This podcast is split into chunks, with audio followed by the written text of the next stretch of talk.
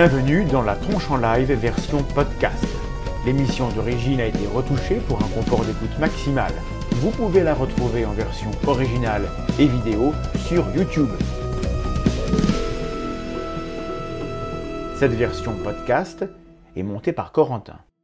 Eh bien, mesdames et messieurs, et non binaires, nous sommes en 2017. Le président des États-Unis bafoue les règles internationales et celles de la morale en voulant bannir les musulmans du sol américain. Au Québec, il y a quelques jours, une tuerie a eu lieu dans un centre islamique. Et bien sûr, personne n'a oublié non plus les attentats sanglants revendiqués au nom de l'islam en France et ailleurs depuis plus de 15 ans. Ça n'est pas la joie. Nous sommes en 2017, en France. Et quand nous annonçons le sujet de cette émission, nous constatons sur les réseaux des réactions étonnantes. Quel courage, nous dit-on. Ou encore, on vous aimait bien. Signe d'une connexion directe dans nos esprits entre islam et violence, entre religion, intégrisme et terrorisme. Autant vous le dire tout net, ce n'est pas le sujet de ce soir. Nous ne nous sentons pas menacés par l'islam. Nous savons que les musulmans autour de nous ne sont statistiquement pas plus violents que les autres. Nous savons aussi que les premières victimes du fondamentalisme islamique, ce sont les musulmanes et les musulmans. Nous n'accordons guère de crédit aux fondamentalismes islamiques. Ce sont des musulmans et des musulmanes, mais j'ai complètement sauté une ligne. nous n'accordons guère de crédit aux thèses de choc des civilisations. Et nous ne sommes pas ici pour militer ou combattre qui que ce soit.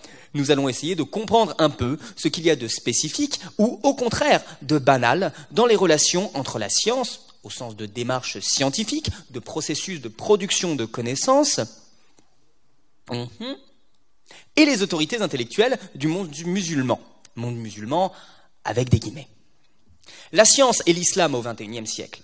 Pas l'Occident contre l'Orient, pas la science contre l'islam, non, la science et l'islam de nos jours. Mais même ce sujet soulève des difficultés et se voit opposer des objections classiques. Nous ne parlons pas arabe. Or, il faudrait connaître l'arabe pour pouvoir parler de l'islam. Toute traduction serait, par définition, fausse, fautive et biaisée. Et donc, toute critique de notre part serait nécessairement infondée. Nous serions d'emblée disqualifiés. Cette critique n'est pas recevable. Jamais ou presque nous n'entendons des objections de ce genre au sujet des autres textes religieux, pourtant eux aussi traduits maintes et maintes fois. Personne ne nous enjoint de lire les encycliques papales en latin sous peine d'être incapable d'en rien dire. Qui estime qu'il nous est impossible de comprendre la pensée de certains philosophes grecs qui ne nous sont connus qu'au travers des textes arabes? L'argument des biais de traduction est un écran de fumée qui vise à éteindre la critique.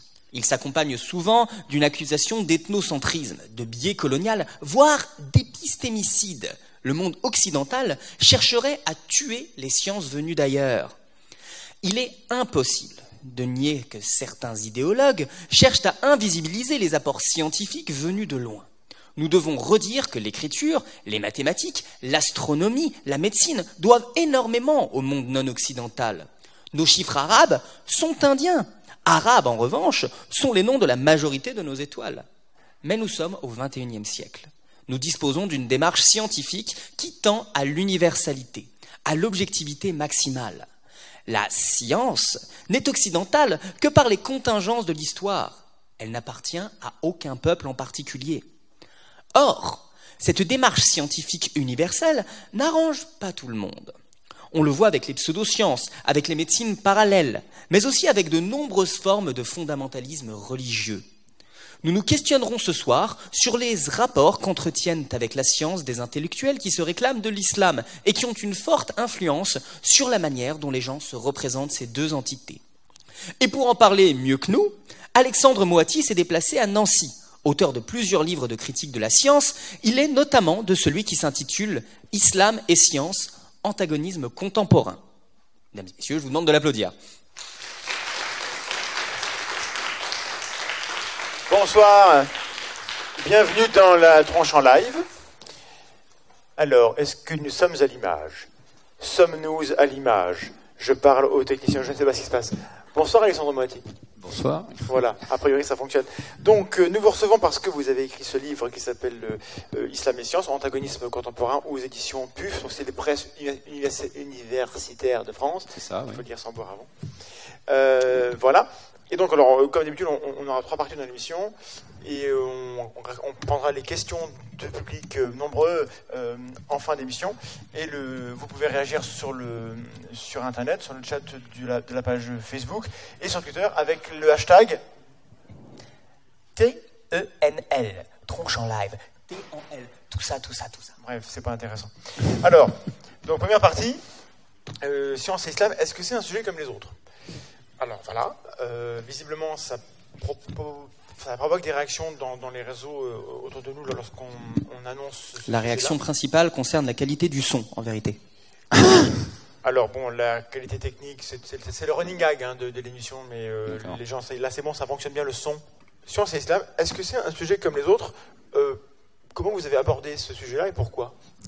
D'abord, peut-être, euh, euh, comme le disait Vlad, Vlad. évidemment, c'est pas l'ensemble, c'est un, corpus très particulier de textes, euh, une partie de l'islam uniquement. Hein. Donc, alors comment je suis euh, arrivé à ce sujet-là? Moi, ça fait à peu près euh, une, enfin, ça fait trois ans que je travaille sur ce sujet. J'en avais fait une, une communication au colloque de la Société française d'histoire des sciences et des, techniques à Lyon 1 il y a trois ans. Et puis ça fait une douzaine d'années que je travaille sur l'opposition à la science contemporaine, la critique de la science contemporaine, et notamment la critique de ses théories structurantes. Et j'ai commencé avec tout ce qui est la critique contemporaine de la théorie de la relativité dans des cercles très particuliers que j'ai appelés l'alterphysique. Et puis j'ai continué à, à, travailler sur la, la, la critique de la, la, théorie de la physique quantique notamment. Et, et, puis ce qui est vraiment euh, très très prégnant, comme on dit, c'est la, critique de la théorie darwinienne, avec euh, venant de plusieurs horizons, dont cet horizon-là dont nous allons parler aujourd'hui. D'accord. Donc le, créationnisme musulman est particulier par rapport aux autres? Bah, euh, ce que j'essaye, alors donc moi, je, bon, d'abord euh, pour répondre un peu peut-être plus complètement à votre question. On, on, peut pas, on, faut pas s'interdire un sujet d'étude. Donc je me suis euh, fixé ce sujet d'étude euh, d'islam et science et de montrer euh, quelles sont les frictions contemporaines entre une, la science généralement acceptée telle qu'elle est et une petite partie de, du, du, monde musulman qui soit des philosophes universitaires, certains assez intéressants d'ailleurs, et que ce soit des discours euh, beaucoup plus radicaux. Alors euh, voilà, donc je pense que c'est un sujet qui est, intéressant à distinguer des créationnismes en général, et je pense que d'ailleurs c'est assez important de faire un, effort de terminologie dans cette dans cette affaire-là, parce qu'on parle trop souvent justement de, créationnisme. Euh, on peut y mettre un S d'ailleurs, euh, et, je pense que ce que j'essaye d'étudier là va, au-delà. C'est une critique beaucoup plus globale de la de qui est appelée occidentale pour le coup. Il y a même chez certains essayistes ou philosophes un essai de définition de science islamique. Vous voyez, une autre science, ça se rattache un petit peu à tout ce que j'ai travaillé sur euh, l'alter-science, c'est-à-dire la définition d'une autre science en opposition à la, à la science dite officielle ou occidentale dans ce cas-là. Euh, au-delà du créationnisme, il y a les autres théories constituantes, ça Structurantes. Structurantes de, notre euh, vision du monde.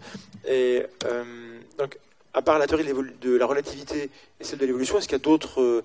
il y a, bon, il y a le, fait que la Terre soit ronde ou plate. On a, vu des exemples sur Internet de, gens qui, qui enchèrent, donc des, imams ou que sais-je, ont des discours complètement. quelle est leur influence à eux et, et quels autres discours ils critiquent dans la science? Bah, sur la première partie de ce que vous disiez, euh, euh, je pense c'est euh, tout, ce qui a trait à une forme de genèse, enfin une forme de commencement, on va dire, pour employer un terme non religieux. donc il y a créationnisme là où il y a, on en trouve les plus connus, c'est en, biologie, donc contestation de la théorie de Darwin. Il en existe, j'ai étudié moi-même des, créationnistes en cosmologie, en astrophysique, en astronomie, tout ça est un même groupe, hein, donc des gens, des catholiques intégristes aux États-Unis qui pensent que le, euh, le, Soleil tourne autour de la Terre. Et puis en géologie aussi, il y a un créationnisme en géologie. Tout ce qui a trait à l'origine, soit de la Terre et de la couche, des couches terrestres, soit de, l'univers, soit de l'homme, de la vie. on peut dire que tout ceci conduit à, des formes de créationnisme. Encore une fois, je, voilà, c'est un terme qu'il faut qu'il faut vraiment définir et qui qui mérite de. de enfin, j'ai proposé autre chose. Moi, on y viendra par la suite, mais un terme de beaucoup plus vaste, enfin beaucoup plus vaste, beaucoup plus englobant euh, de concordisme. J'ai oui. euh, tâché de l'expliquer. Ça, c'est la partie 2, le, le concordisme. D'accord, oui, bien sûr. Oui. Sur le sujet, mais c'est bien de, de, teaser un peu, hein, attention, le concordisme. Et euh, alors, mais donc, on a dit en, en intro qu'on on reçoit souvent la critique, vous ne parlez pas arabe, de quel droit vous intéressez-vous à ce sujet, vous n'êtes pas musulman. Donc des gens voulaient qu'on ait un musulman ici. Alors, pour parler avec vous, comment est-ce qu'on peut justifier le fait que, voilà, on vous donne la parole à vous pour parler de ça, de quel droit vous en parlez?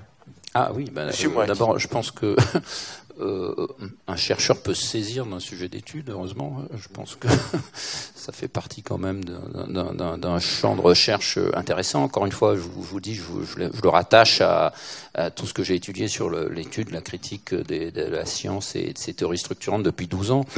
Donc euh, voilà, il ne s'agit pas de faire de polémique, il s'agit de regarder comment euh, certains penseurs, et par ailleurs certains idéologues beaucoup plus radicaux, et je distingue bien les deux parties, euh, critiquent, soit de manière feutrée, soit de manière très virulente, euh, la science occidentale. Donc voilà, je pense que chacun peut définir son sujet d'étude, et moi, je ne suis pas islamologue en effet, je ne parle pas l'arabe en effet, euh, mais euh, je connais quand même assez bien les, les, les, les critiques, euh, l'histoire de la critique de la science, je fais même un séminaire sur l'histoire de la critique de la science et de la modernité technique à, à Paris donc euh, voilà, ça s'inscrit un petit peu dans le cadre de ces, ces travaux-là. Donc je crois qu'il appartient à chacun de, de définir. De, finalement, la science, c'est aussi définir son sujet de recherche, même si c'est un réductionnisme. Après tout, euh, si c'est euh, voilà, j'ai choisi après tout un corpus que j'ai étudié, mais qui me paraît assez représentatif. Sinon, je, je n'en aurais pas fait un ouvrage. Et pour répondre plus complètement à, oui. à cette critique-là,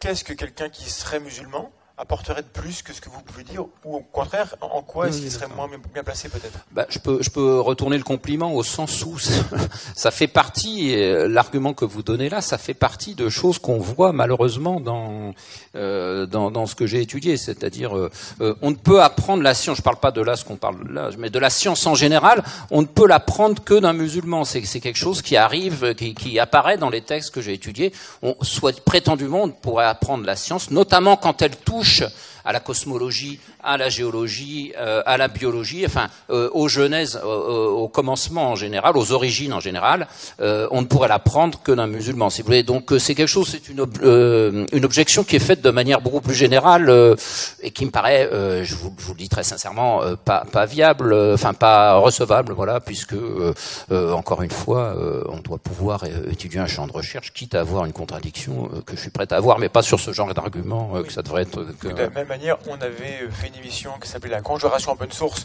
sur le créationnisme il y a, quelques, il y a, il y a un an à, à, Lyon, et on avait des gens qui nous ont approché, mais comment ça se fait que vous en parlez, il n'y a pas un seul créationniste sur scène? Bah, On n'a pas besoin d'avoir un, un, un, scientologue pour parler de la scientologie. Euh, par exemple, ou un dinosaure pour parler de, de oui, voilà. par exemple. Euh, alors, vous, vous, ne parlez pas euh, arabe a, a, a, priori, malgré tout, c'est un, un, travail qui, qui, se nourrit à, à des mm -hmm. sources. Alors, comment vous avez enquêté?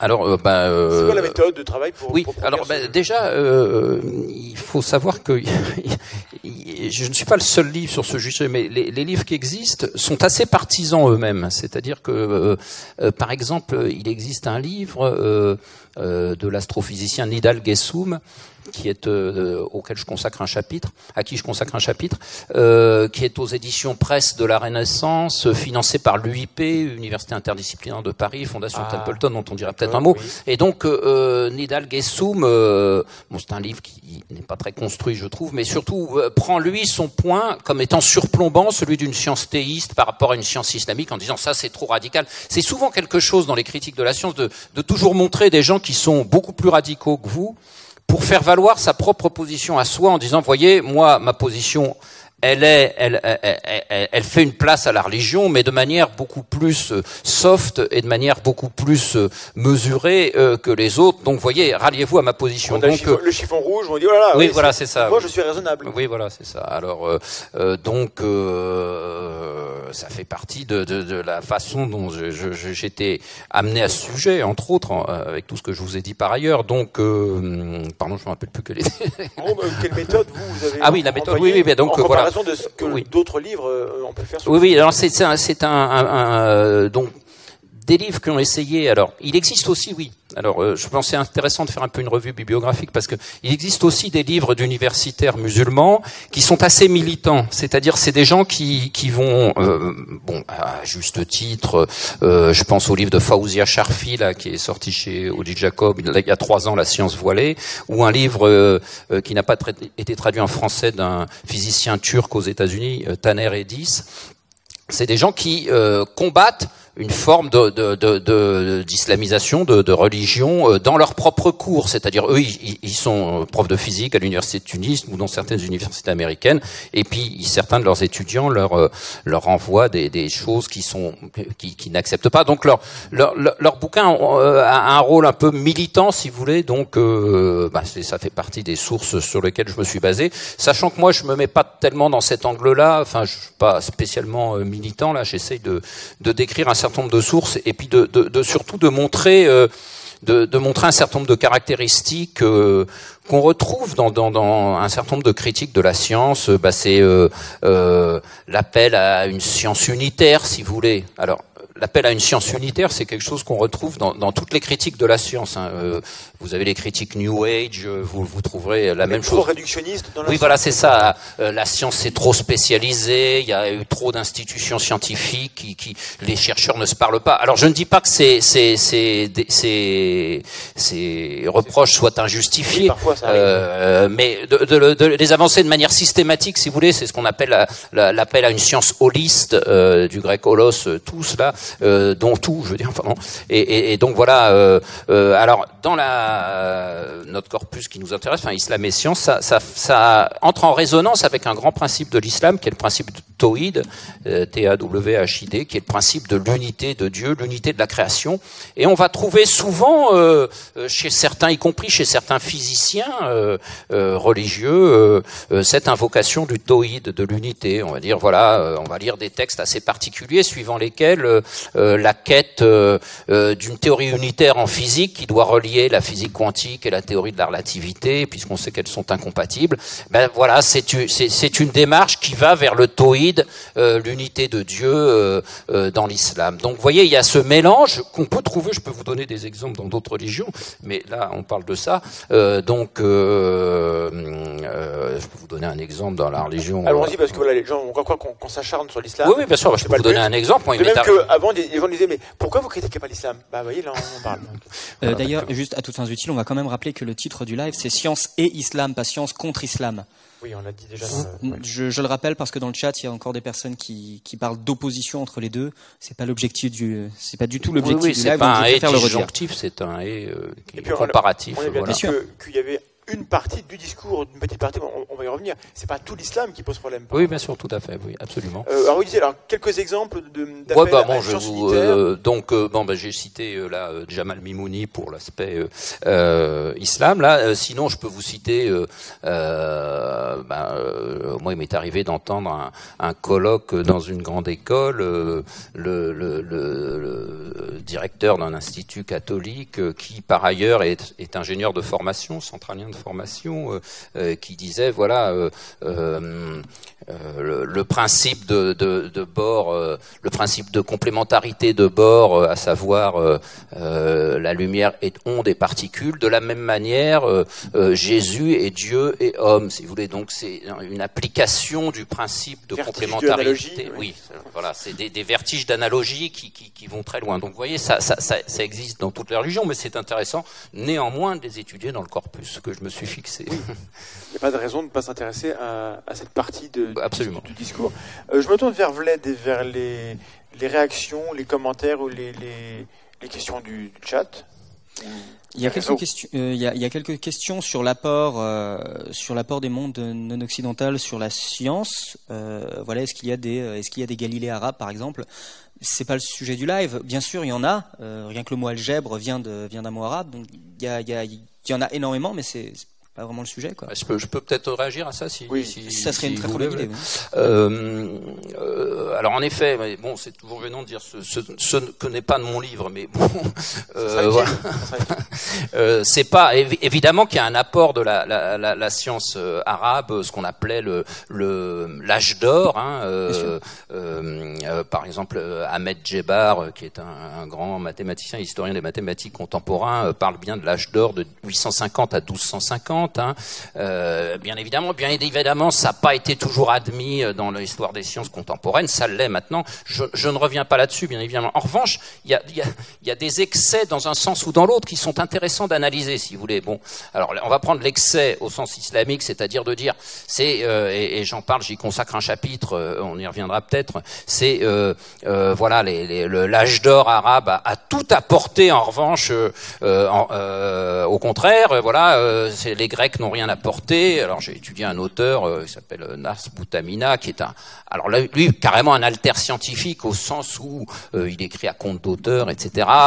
il dit que les Grecs c'était, ils sont bons pour la, la science, c'était la pêche aux sardines et la cueillette des olives, c'est dire. Et puis en philosophie, c'est euh, l'hédonisme euh, et le sophisme, c'est dire. Il ironise, si vous voulez. Donc, euh, voyez, euh, donc ça, c'est aller trop dans un sens, c'est-à-dire de dire que l'âge d'or a tout apporté, voilà, et aller dans l'autre sens. L'âge d'or n'a rien apporté. Je consacre, je, je, je, je symétrise les positions aussi. C'est par exemple le terroriste d'extrême droite norvégien. quand on lit son manifeste là. Oui, Breivik, absolument.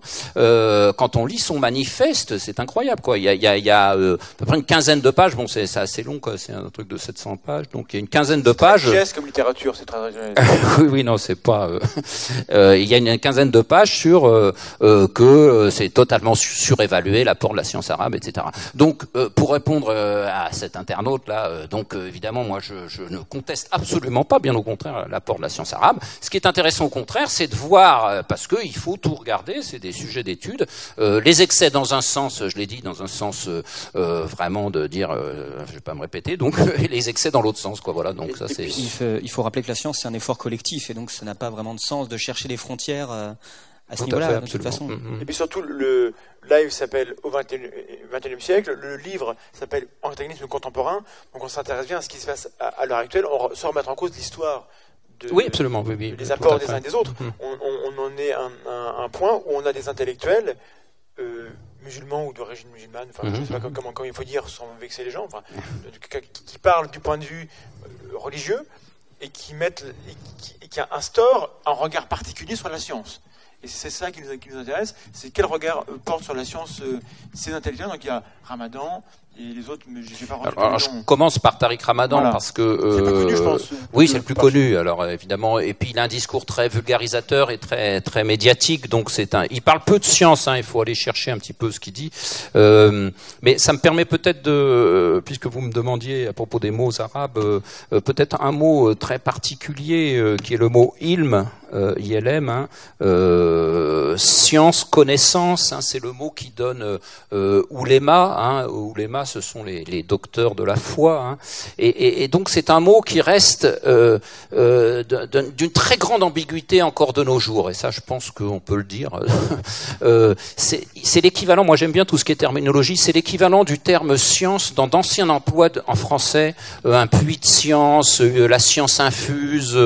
Il a choisi les plats avec tout. On trouve des phrases de Proust comme ça, avec toute une, science de. vous voyez, c'est des, l'ancien mot science qui, euh, qui, il est vrai, maintenant est, peu usité. Quand on parle science, on parle euh, ben, ce que euh, euh, vous faites, euh, ce, que, ce que nous faisons, chacun, soit des sciences humaines, soit des, des sciences exactes. Et, et, et, le mot il me reste très, très polysémique, voilà, en arabe. Et, et un, un, peu ambigu. Et la, la, notion de science religieuse elle-même est, est, assez ambiguë. Alors, elle existe. Il existe des laboratoires de sciences religieuses en France. Euh, ça existe. C'est des, des, des, laboratoires euh, qui s'occupent de, de, de, judaïsme, de chrétienté, euh, d'islam, euh, qui font du comparatisme, qui font de l'étude de texte, etc. Est-ce qu'on peut appeler ça science religieuse ou ça va plutôt science des religions? Comment ça s'appelle? Oui, alors là, là, je, là, là, je, euh, là, c'est très difficile. Je, je, ne saurais me déterminer. Là, oui, on peut dire science des religions si vraiment on est. Enfin, par extension, on peut, on peut admettre, je pense, le terme science religieuse en lui donnant cette signification-là. enfin, moi, dans mon oreille, science religieuse, j'entends la, coloration science islamique, science théiste. Oui, d'accord. Ok, oui, d'accord. Ok, vu comme ça. Science religieuse, c'est pas du tout la science théiste. On est d'accord? Oui, on est bien d'accord. Oui, tout à fait. C'est l'étude, et même dans le, le, Coran, il y a tout ce qui est la géographie, euh, l'histoire, etc. Enfin, tout ce qui est lié au texte. Et, euh, malheureusement, tout ça est représenté par le même mot en arabe, ilm, et c'est pas toujours évident euh, euh, d'avoir un, ce que, recouvre le terme science de nos jours dans le monde occidental n'est pas toujours partagé en pays d'islam. Voilà, c'est ça que je voulais dire, et c'est conçu de manière beaucoup plus, vu de manière beaucoup plus vaste. Euh, il est vrai, et là, je, je, je, je, le décris un peu dans mon livre, euh, il est vrai que là, je parle dans les pays occidentaux, la science s'est petit à petit détachée de la religion, et je fais un peu d'histoire euh, à partir de 1860, en gros, de la théorie de Darwin, en gros, voilà. Je me penche vers le. Qu'est-ce que tu veux me dire, là Il y a une question intéressante? Non, certains se demandent si, si tous les courants de l'islam possèdent les mêmes travers ou si certains sont spécifiques à des courants en particulier. Euh, est-ce que, est-ce que, est-ce qu'il y a des courants de l'islam oui. moi, moi, je connais chiite, sunnite, à part ça, ah, je vais pas aller plus loin que ça, et, où on a plus de problèmes par rapport, dans la, problème, par rapport à ce qui nous occupe, dans la relation avec la science. Ou est-ce que euh, alors là, c'est vrai que j'ai pas, euh, je ne suis, alors là, intentionnellement, je ne suis pas entré dans l'aspect euh, chiite sunnite. Enfin, je vois à peu près. Euh, je, je, je décris un philosophe iranien qui est chiite, bien évidemment, qui est, qui est d'ailleurs réfugié aux États-Unis parce que son père était le médecin du Shah, donc il n'est pas resté pour la révolution islamique. Euh, et donc, il a une critique de la science qui est d'ailleurs assez intéressante. C'est une critique dans les années 60 qui s'apparente à une critique écologique, mais qui se fait au nom de la religion enfin qui, entre en résonance, il s'appelle Hossein Nasr, euh, euh, il, fait une critique de la science parce que la science est destructive, parce qu'elle détruit l'environnement, etc. Ce qu'on peut accepter, ce qui entre en résonance dans les années 70 avec euh, une critique écologiste de la science qui commence à, voir le jour à ce moment-là aussi en Occident.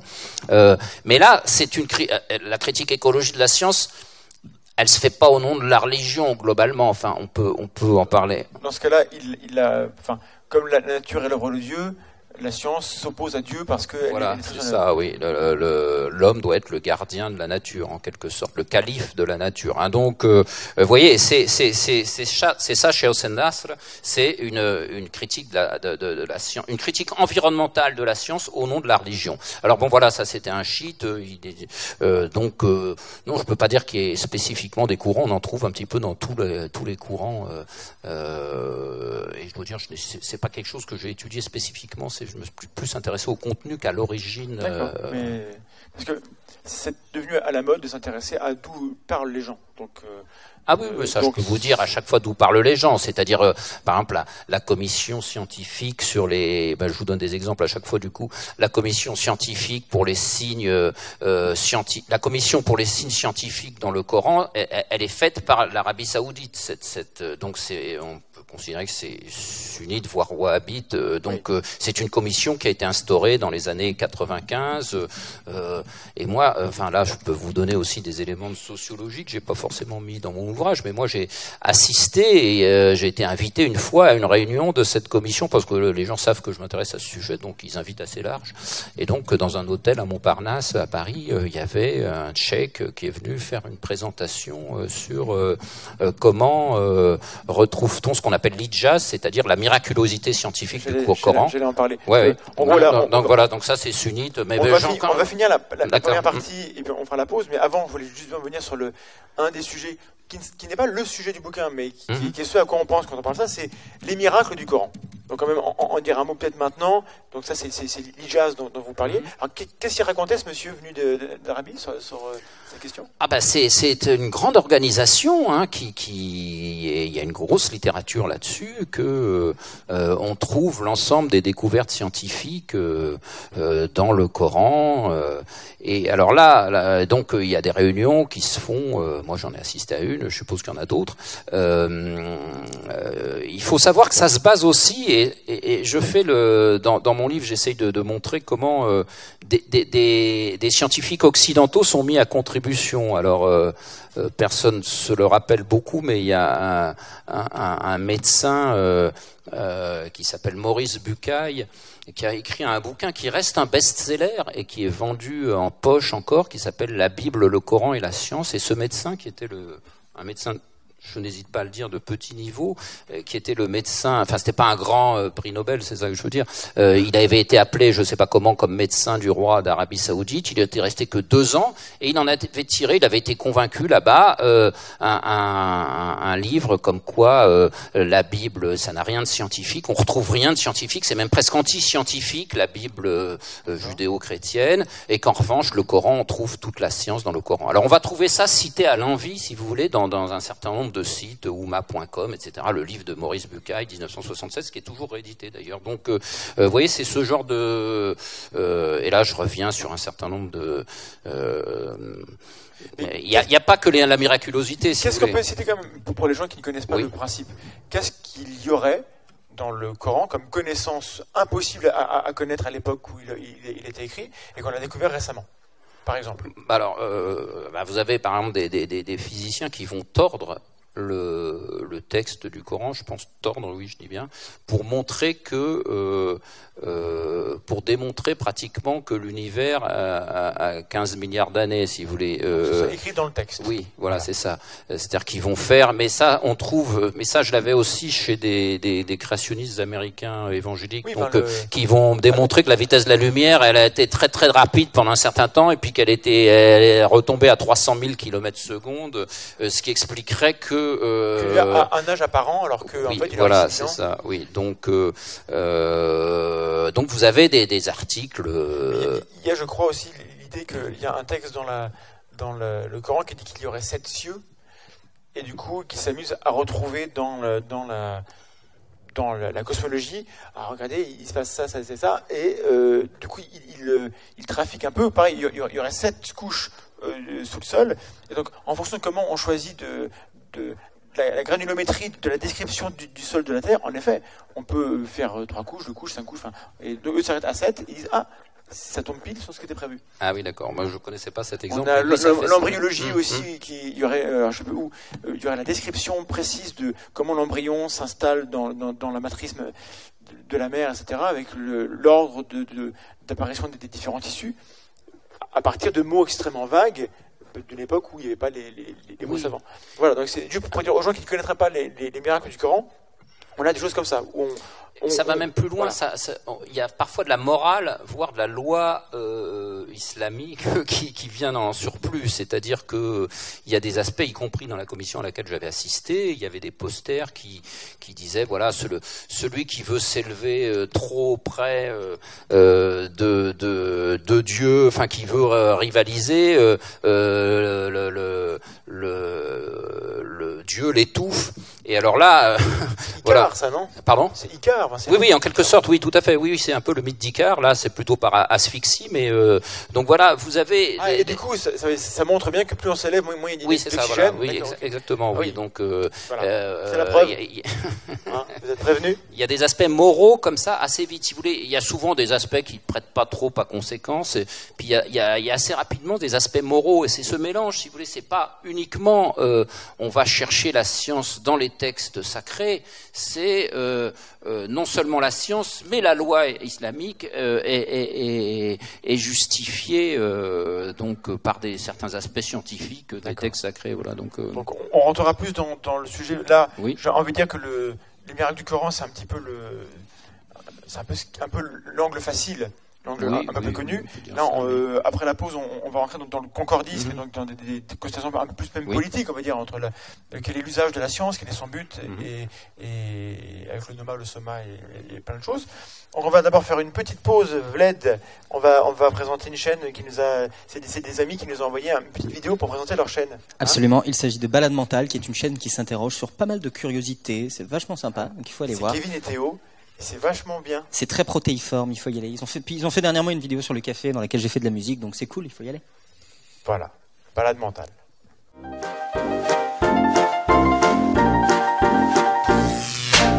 Donc euh, merci à vous, les tronches de travers, pour cette tribune que vous nous proposez. Balade mentale, c'est une chaîne parsemée d'anecdotes surprenantes, d'histoires toujours vraies et d'objets incongrus.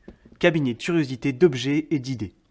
On y fait flotter tout un paquet de trucs sur des gaz ultra denses. Aujourd'hui, tentons de voir plus loin que ce que la limite de nos yeux nous impose, car le monde est surréel et en voici la preuve par l'épreuve.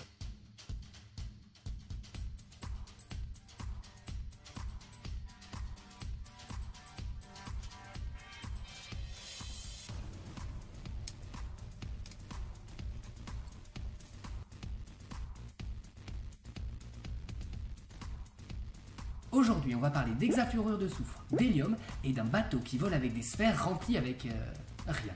Un beau bordel pétillant. On se pose la question de savoir ce que le monde nous réserve dans 10 millions d'années. Quels sont les paysages que nous allons tous manquer? De quoi est-ce que demain sera fait? Qu'est-ce que nous allons tous rater? Dans 150 ans, toute personne regardant actuellement cette vidéo aura disparu. Pourtant, le monde continuera à bouger, sans nous. Un épisode qui risque de très mal tourner en direction de l'éternité. On y visite la bibliothèque de Babel et on essaie de répondre à la question est-ce que tout n'existerait pas déjà? Est-ce que l'on peut tout savoir?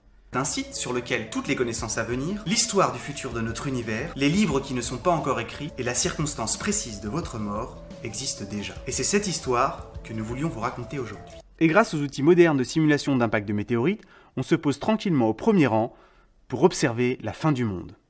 12 minutes après l'impact, c'est le front d'air qui vous parvient, et vous ne l'entendrez pas arriver, car celui-ci se déplace à 2800 km/h, deux fois plus vite que le son. On se promène aussi sur Internet, sur tout un tas de sites web où l'on peut s'amuser et se cultiver.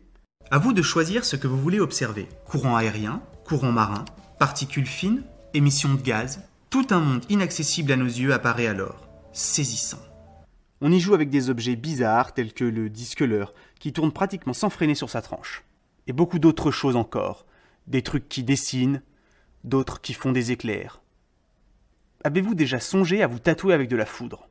Nous, oui. Aujourd'hui, on va parler coup de foudre, étincelle et fractale lumineuse. Donc soyez pas timide, venez faire un tour par chez nous. La porte est grande ouverte. Ou bleue. Observez plus loin, toujours. Et restez curieux. À la prochaine. C'est parti? Vous êtes prêts? Hein? On applaudit. Voilà, on est de retour. On applaudit Vlad de retour des toilettes. Il s'installe, il est très très beau. Ah là, il est souple, c'est la soupleté. Euh, bonjour, rebonjour euh, Alexandre Moati. On continue, donc euh, partie 2, on va parler du concordisme, mais juste avant, vous voulez nous redonner deux petits exemples sur le. Oui, voilà, deux petits exemples quand même. euh, euh, voilà, ben moi j'avais vu un poster euh, sur la, la commission des signes scientifiques dans le, dans le Coran.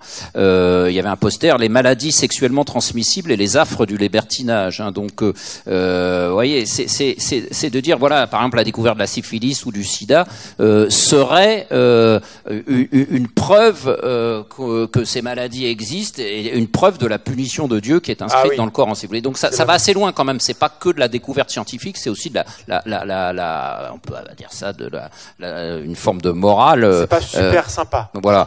Et, Ouais. et autre chose aussi, euh, euh, il y a par exemple un, un- une sourate, je la lis là en français bien sûr, et quiconque Allah a la volonté de guider, il ouvre sa poitrine à l'islam, et quiconque il a la volonté d'égarer, il lui comprime la poitrine comme s'il l'élevait dans le ciel. C'est ce que je disais tout à l'heure. C'est l'idée que voilà, c'est l'idée, le fait qu'on ait découvert qu'à 7000 mètres d'altitude on peut puisse plus respirer, ça prouve que euh, Oui. euh, ce- le texte a raison. Donc là, il y a moins de morale, mais enfin, c'est euh, donc ce que ce que ce qu'on peut dire, c'est que sous- il arrive que la science prétendument contenue dans le Coran sert aussi à justifier des, des lois de, islamiques de la charia. Quoi. Donc je pense qu'il faut être aussi vigilant à cet aspect-là. D'accord. voilà. On en arrive à ce qu'on appelle le, Oui. le concordisme. C'est un, peu ça, enfin, le, de justifier des choses par, par, par d'autres. Mm. Alors, pour poser les définitions, le concordisme, c'est quoi? Bon, Et alors. Est-ce que c'est spécifique Oui, non, non. Alors, euh, donc euh, le, le concordisme, moi, j'ai pas trouvé de définition. Comme ça, des gens sont là J'ai pas trouvé de définition extraordinaire. Euh, euh, bon, je- je- alors j'en donne une autre définition. euh, Je prends sur moi. De, le concordisme, généralement, on entend ça par euh, le concordisme des textes, la- le concordisme des textes avec la science. Voilà, c'est ce, qu'on veut- ce dont on vient de parler, l'ijaz. Je donne une acception un peu plus large parce que je pense que c'est un terme qui est intéressant, euh, plus plus intéressant que ce, cette simple cette simple euh, disons euh, acception, qui est une, forme d'intrication entre science et religion. Voilà, le, le, concordisme pour moi c'est une forme d'intersection entre science et religion, et, et, je base un peu mon livre là-dessus. Alors ça concerne pas que l'islam bien sûr. alors certains scientifiques comme Stephen Jay Gould ont essayé de vraiment de, bien euh, montrer, enfin c'est vraiment une épistémologie, je trouve, très marquante dont je me sers, qui est le principe NOMA hein, euh, NOMA, Non-Overlapping Magisteria, c'est-à-dire il n'y a pas de recouvrement des magistères entre la science et la religion, il n'y a pas de recouvrement des domaines, ce qui autorise euh, quiconque à être scientifique, à être euh, religieux par ailleurs, euh, voilà, donc même les non-scientifiques à être religieux, enfin je veux dire, il y a un respect des deux domaines. Alors c'est un, quelque chose dont on peut discuter éventuellement, parce que ça a été contesté par d'autres scientifiques, ce principe qui est pour certains pas assez rigoureux. Euh, mais voilà, donc euh, euh, moi j'appelle concordisme tout ce qui sort du principe NOMA. Voilà, donc tout ce qui a tendance à, à hum, à euh, euh, faire une intrication, enfin une euh, intrication c'est le, maximum ça, mais une intersection entre science et religion. Et je vais vous prendre un exemple basé sur un autre livre des PUF là, qui est d'un sociologue oh, les canadien. Ce n'est pas une insulte, ce sont les presses universitaires de France.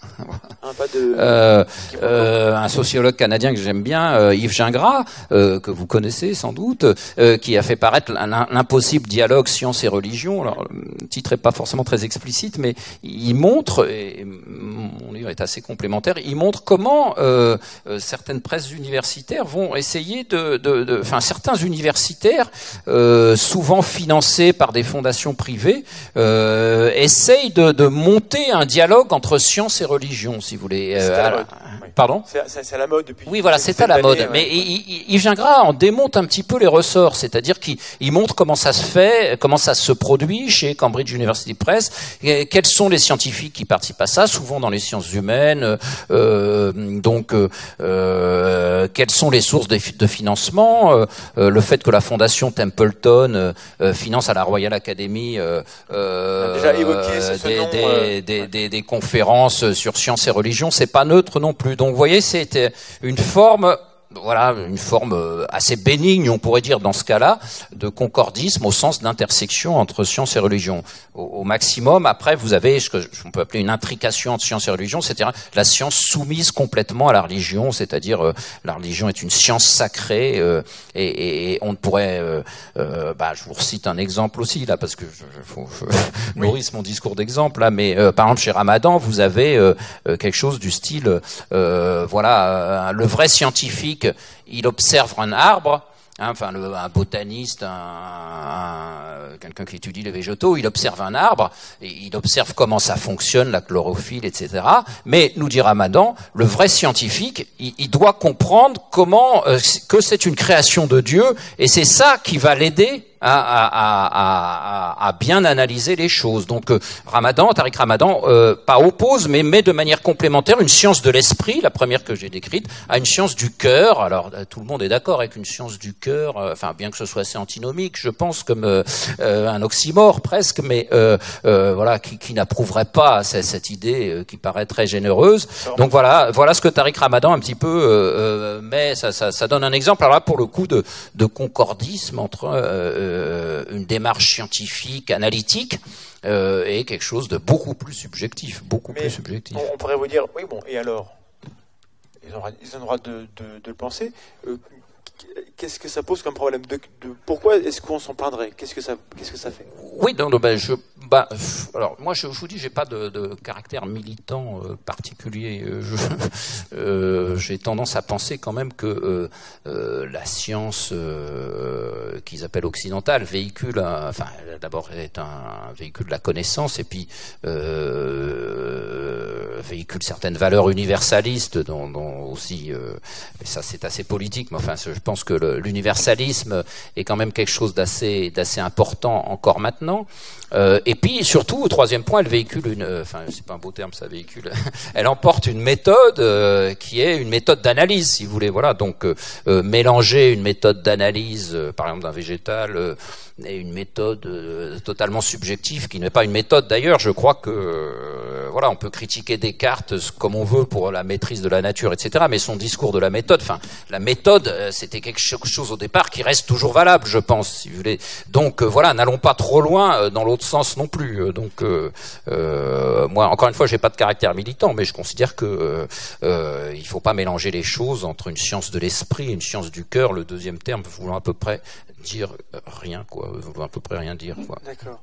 Mais pour revenir au, concordisme, bon, c'est quelque chose qu'on constate qui est assez à la mode, j'ai l'impression, euh, sur les réseaux depuis une dizaine d'années. Mais ça date de quand? Est-ce que on avait du concordisme à l'époque où les religions dominaient euh, un peu tout euh, Est-ce qu'à l'époque du Galilée, il y avait du concordisme? Est-ce que c'est quelque chose, un phénomène récent? Ça, sort d'où? Ou est-ce que c'est une, une, transformation lente de quelque chose qui a toujours existé?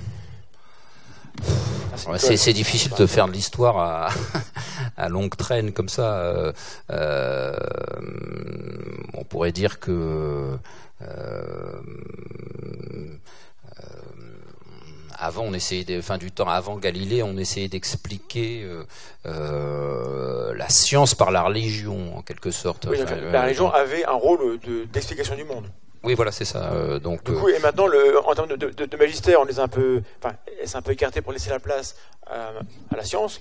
Donc, en fait, c'est une sorte de, de, retour de bâton. Euh, Est-ce que de toute manière, à l'époque, euh, les personnes qui avaient la main mise sur les sur l'éducation, c'était pas les religieux? Oui, ouais, c'est ça. Manière. à, l'époque où la, religion avait une hégémonie sur le paysage intellectuel, fatalement, il y avait il n'y avait pas de voix scientifique qui serait hors du cénacle des, religieux. oui, enfin là, là c'est un sujet compliqué. Je ne veux pas rentrer là-dedans parce qu'il y a quand même des religieux qui ont apporté quelque chose à la science aussi. Euh, on a parlé de l'âge d'or du califat. mais euh, Mersenne, oui, Mendel, mais même euh, euh, Gassendi, les, les, jésuites, etc. Enfin, il y, a, il y a beaucoup de littérature là-dessus. Donc, je ne veux pas trop rentrer. Pardon? Le maître.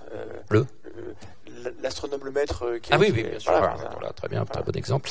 Euh, donc euh, euh, ce que la seule chose que je peux dire peut-être que euh, jusque euh, à Descartes à peu près jusqu'à Galilée on va dire la, la, la, la on essaye d'expliquer euh, la science par la religion ça c'est sûr et les, les voilà là actuellement on assiste à un, un regain du créationnisme notamment du créationnisme scientifique c'est-à-dire des gens qui euh, euh, avec des guillemets. Oui, voilà, c'est, oui, avec des guillemets. Hein, euh, mais J'ai senti les guillemets, mais il faut qu'il passe. voilà, oui, donc, intelligent design, et, etc. Mais alors, est-ce que ça, on doit s'en inquiéter de ce concordisme-là C'est ça que vous voulez, en termes de, de ou est-ce que ça signe une sorte, une sorte de champ du signe C'est-à-dire qu'ils réagissent parce qu'ils se rendent compte que, que leur vision du monde n'a pas de prise sur le, comment on le décrit euh, par la science. Du coup, ils vont employer les méthodes de la science pour essayer de, faire passer leur vision du monde. Est-ce que c'est ça? Et est-ce est qu'on doit s'en inquiéter? Est-ce que euh, dans les écoles, ça pose problème? Euh, Oui. encore une fois, moi, je, j'ai du mal à dire. voilà, j'essaye de poser certains éléments à mon lecteur. Moi, je vous fais parler, Monsieur Madi. euh, donc, euh, euh, pardon, j'ai perdu le fil. je, je, parlais des, conséquences du concordisme. Que, bon, il est là, on le voit. Oui, oui, d'accord. C'est inquiétant ou pas? Oui, voilà. Alors, est-ce est-ce qu'on doit s'inquiéter? Après, chacun réagit. Est-ce qu'on doit s'inquiéter collectivement, individuellement? Moi, j'ai du mal à répondre. C'est des questions presque euh, ontologiques. Bon, moi, ma, théorie, à la fin, j'émets des hypothèses peut-être un peu spéculatives, euh, qui sont euh, voilà, dans les années 20, à, mon avis, tous nous dans les années 20. Enfin, je veux pas trop faire porter euh, euh, à cette période-là, hein, mais les, années 20, euh, à la fois dans le monde occidental, c'est un peu un chant du cygne pour le coup, c'est-à-dire un chant du cygne de la d'une de, forme de, de, religion toute puissante.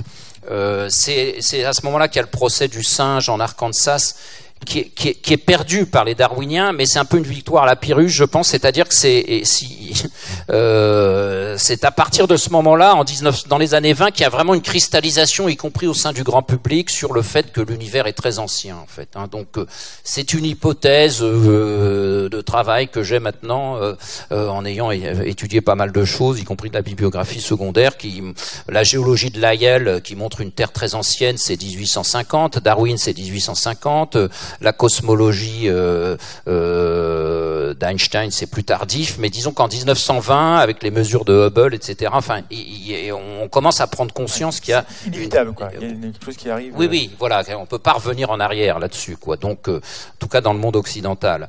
après, dans le monde en pays d'islam, là, à ce moment-là, euh, ben c'est un petit peu, je veux pas dire c'est le contraire qui se passe, mais en 1920 il se passe quelque chose aussi là-bas. Là, je fais plus de l'histoire que de l'histoire des sciences. Là, il se passe quelque chose aussi, c'est euh, euh, la fin de l'Empire ottoman. Et, et, ça, je pense qu'il faut avoir ces repères historiques en tête, c'est-à-dire euh, la création des frères musulmans en 1929, 28, 29, qui va euh, euh, à l'encontre, qui, veut s'opposer à la kémalisation, c'est-à-dire la modernisation de la Turquie par Mustafa Kemal. Hein. Donc le sultan est déposé, Mustafa Kemal prend le pouvoir. Il y a une modernisation de la Turquie, presque une laïcisation, pour prendre un terme qu'on emploie beaucoup ici, qui se base, on oublie ça, c'est des positivistes. Hein. Mustafa Kemal, c'est un positiviste, hein, euh, qui se base sur la science.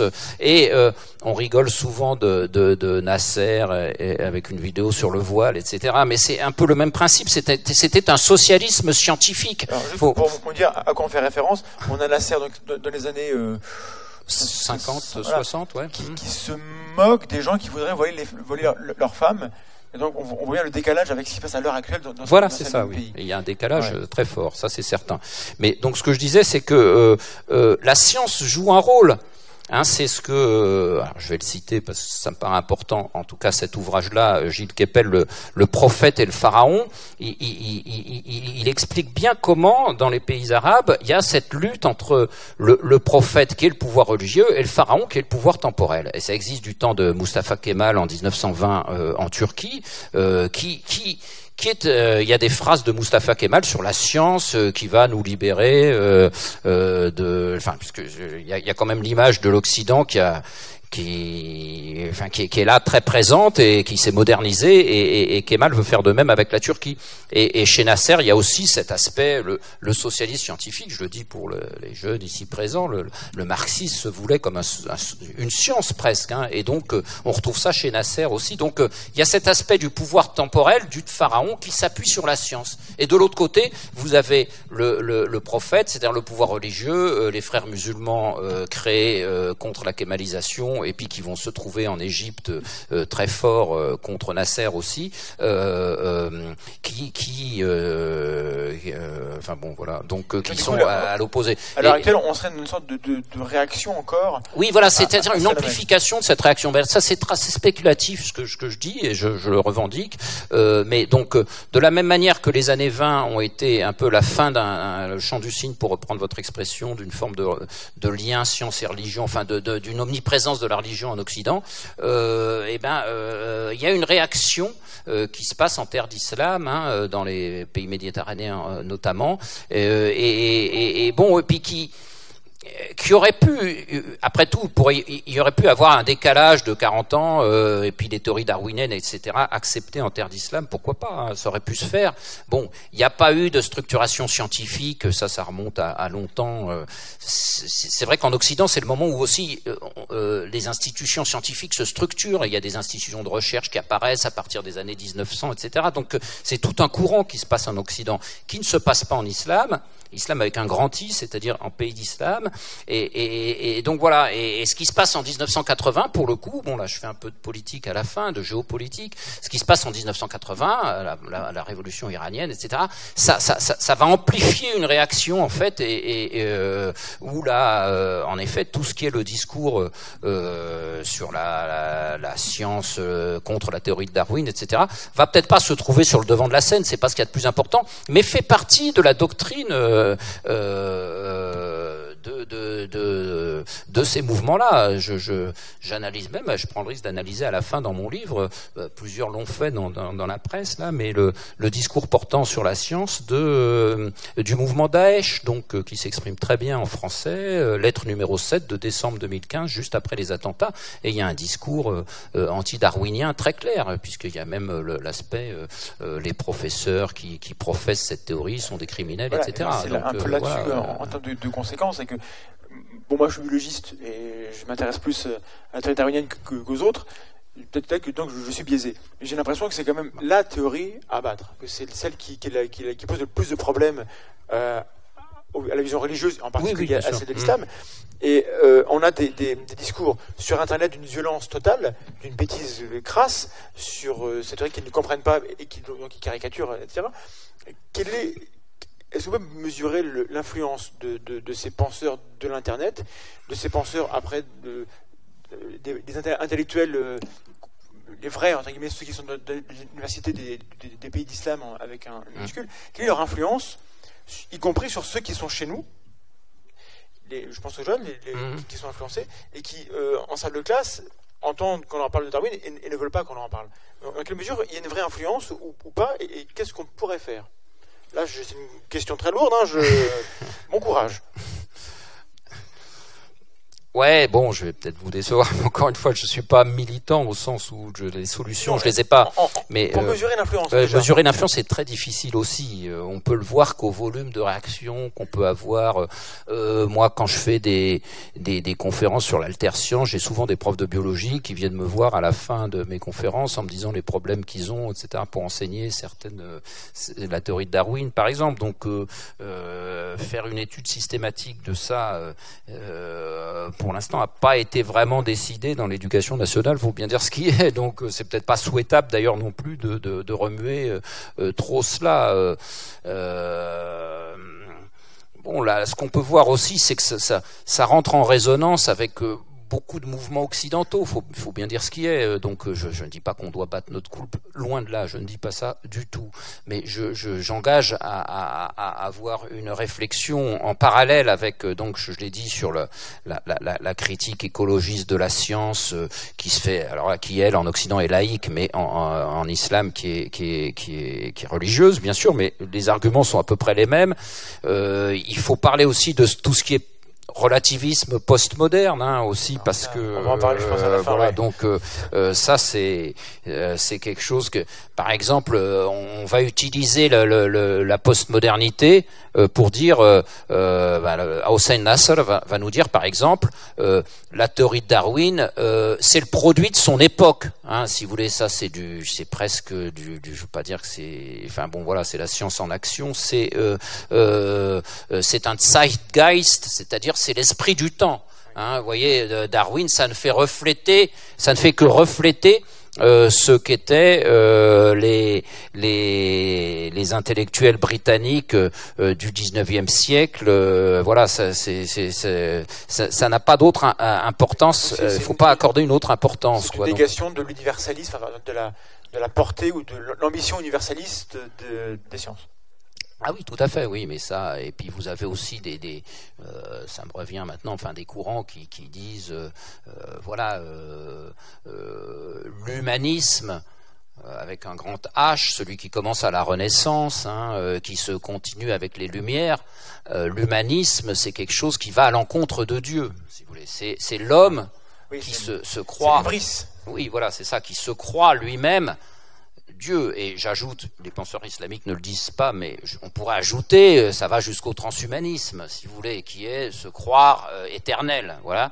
Et donc ça, de toute façon, dans les mouvements de critique de la science, vous avez toujours euh, cet aspect-là, c'est-à-dire de, de euh, à la fois la défense d'un humanisme, mais qui est parfois qui est parfois bonne, si vous voulez. Donc là, il y a une ré- réécriture de l'histoire en disant, voyez, la Renaissance, ça n'a pas apporté grand-chose parce que c'est une une critique de la, enfin ça ça va à l'encontre de de, de de la notion divine parce que l'homme se croit euh, euh, trop important, quoi. Donc euh, vous voyez, il y a euh, les mouvements par lesquels on a été bercés, euh, nous, à savoir la Renaissance et les Lumières, sont fortement contestés par ces penseurs-là. Ça, c'est certain. Hein.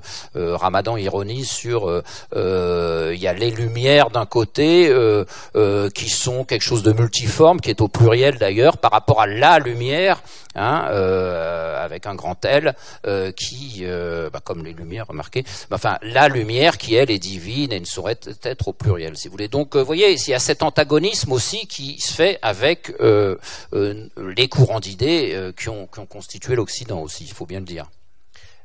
dans, la manière dont les, personnes dont vous parlez, les, intellectuels qui, remettent un, peu en cause le noma, euh, il y a notamment, notamment le, le- le soma, peut-être que vous Ah oui. pourrez en dire un mot, mais dans leur bouche à eux, c'est quoi le but de la science? Je crois que là, il y, a, il y a un hiatus important aussi dans la démarche euh, on va, on va dire occidentale, même si le mot n'est n'est pas correct, de la, de la démarche actuelle qu'on connaît, où la science, son but c'est pour dire de, de la connaissance, donc c'est la science pour la science.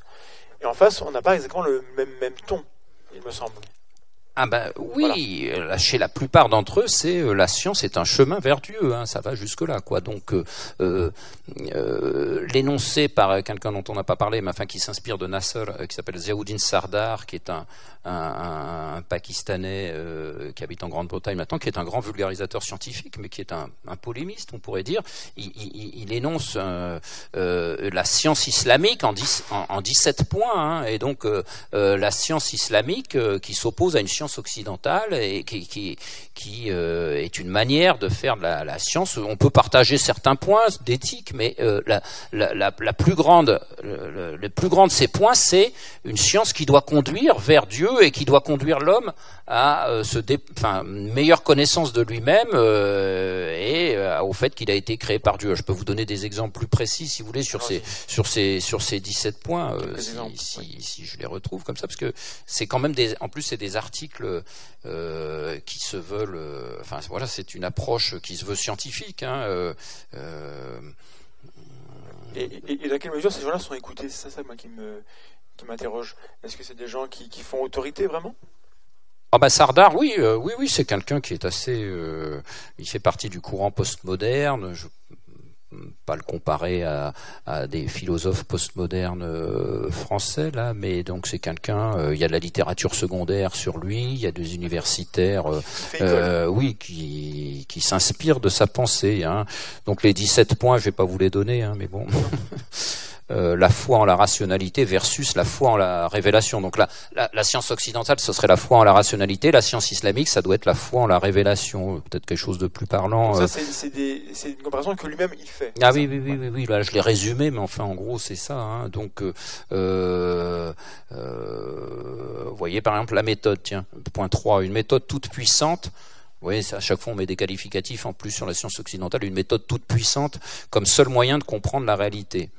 La science islamique, de nombreuses méthodes basées à la fois sur la raison et la révélation, le cœur, dirait Ramadan, lui, objectives ou subjectives, mais tout aussi valides les unes que les autres. hein. Donc, euh, donc, juste pour dire, la, la méthode toute puissante, ça c'est comment lui il le. Il décrit la science occidentale et la critique, oui, ce qui ne va pas, et pour qu'est-ce qu'il propose lui. Hein, donc, euh,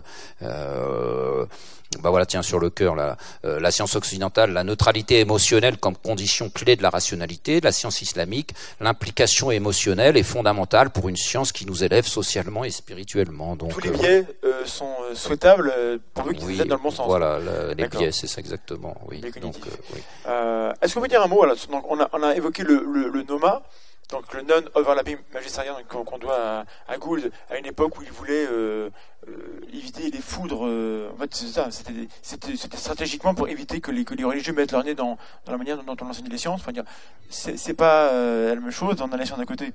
Et dans les journaux, c'est mon téléphone qui est en train de sonner et c'est lui qui trans- transforme en direct. Ah, c'est bon, fou, mais ça marche. Bon. Est-ce que ça marche?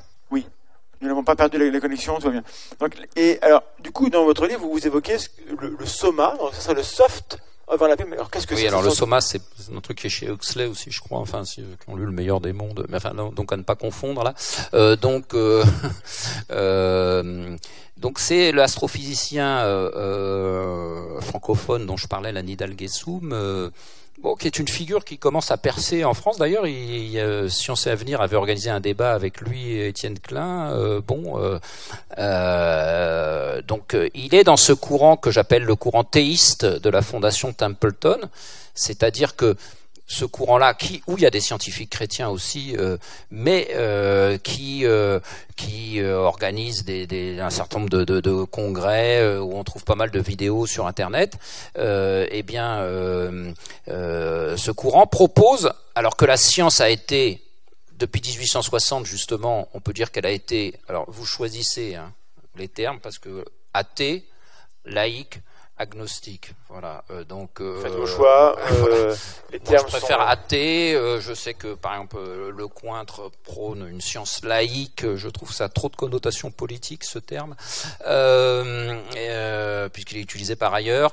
agnostique, certains euh, veulent aller D'un jusque point de là, vue pourquoi pas. Oui, c'est Bon, le voilà. terme semble être le plus Ben, neutre, on va dire. Mais disons que ces trois adjectifs s'opposent à la science que promeut Templeton, qui est une science théiste. Alors, c'est, pas n'importe quoi parce que c'est, quand même c'est des physiciens qui parlent. Alors, là, c'est pas des physiciens qui contestent la science actuelle, mais qui contestent un de ces dogmes qui est la séparation d'avec euh, la religion. Est-ce que Ils le mot disent- dogme était, le bon mot? Non, Oui, non, pardon, oui, Oui, c'est vrai. Excusez-moi, oui, on, on en des vient à, dire. oui, à se prendre les pieds dans le sa propre euh, prose, mais euh, oui, euh, le principe, voilà, de- donc euh, d'une science, d'une séparation de la science avec la religion. Donc, euh, qu'est-ce que c'est que la science théiste? C'est de dire, il, il- il faut réintroduire, il faut examiner les hypothèses physiques. euh, euh, la science avancera si on, on- on imagine qu'il y a un principe créateur. Vous voyez, donc ça, rappelle Pasteur, un peu de science éloigne de Dieu, beaucoup en rapproche. c'est quoi, pardon, pasteur Pasteur disait un peu de science éloigne de Dieu, beaucoup en rapproche. Oui, voilà, d'accord. Oui, bah ça, euh, Ça dit ça aussi. Teilhard euh, de Chardin. Alors, euh, bon, je dis pour les jeunes qui, Teilhard de Chardin a écrit ça encore dans les années. Il meurt en 55, mais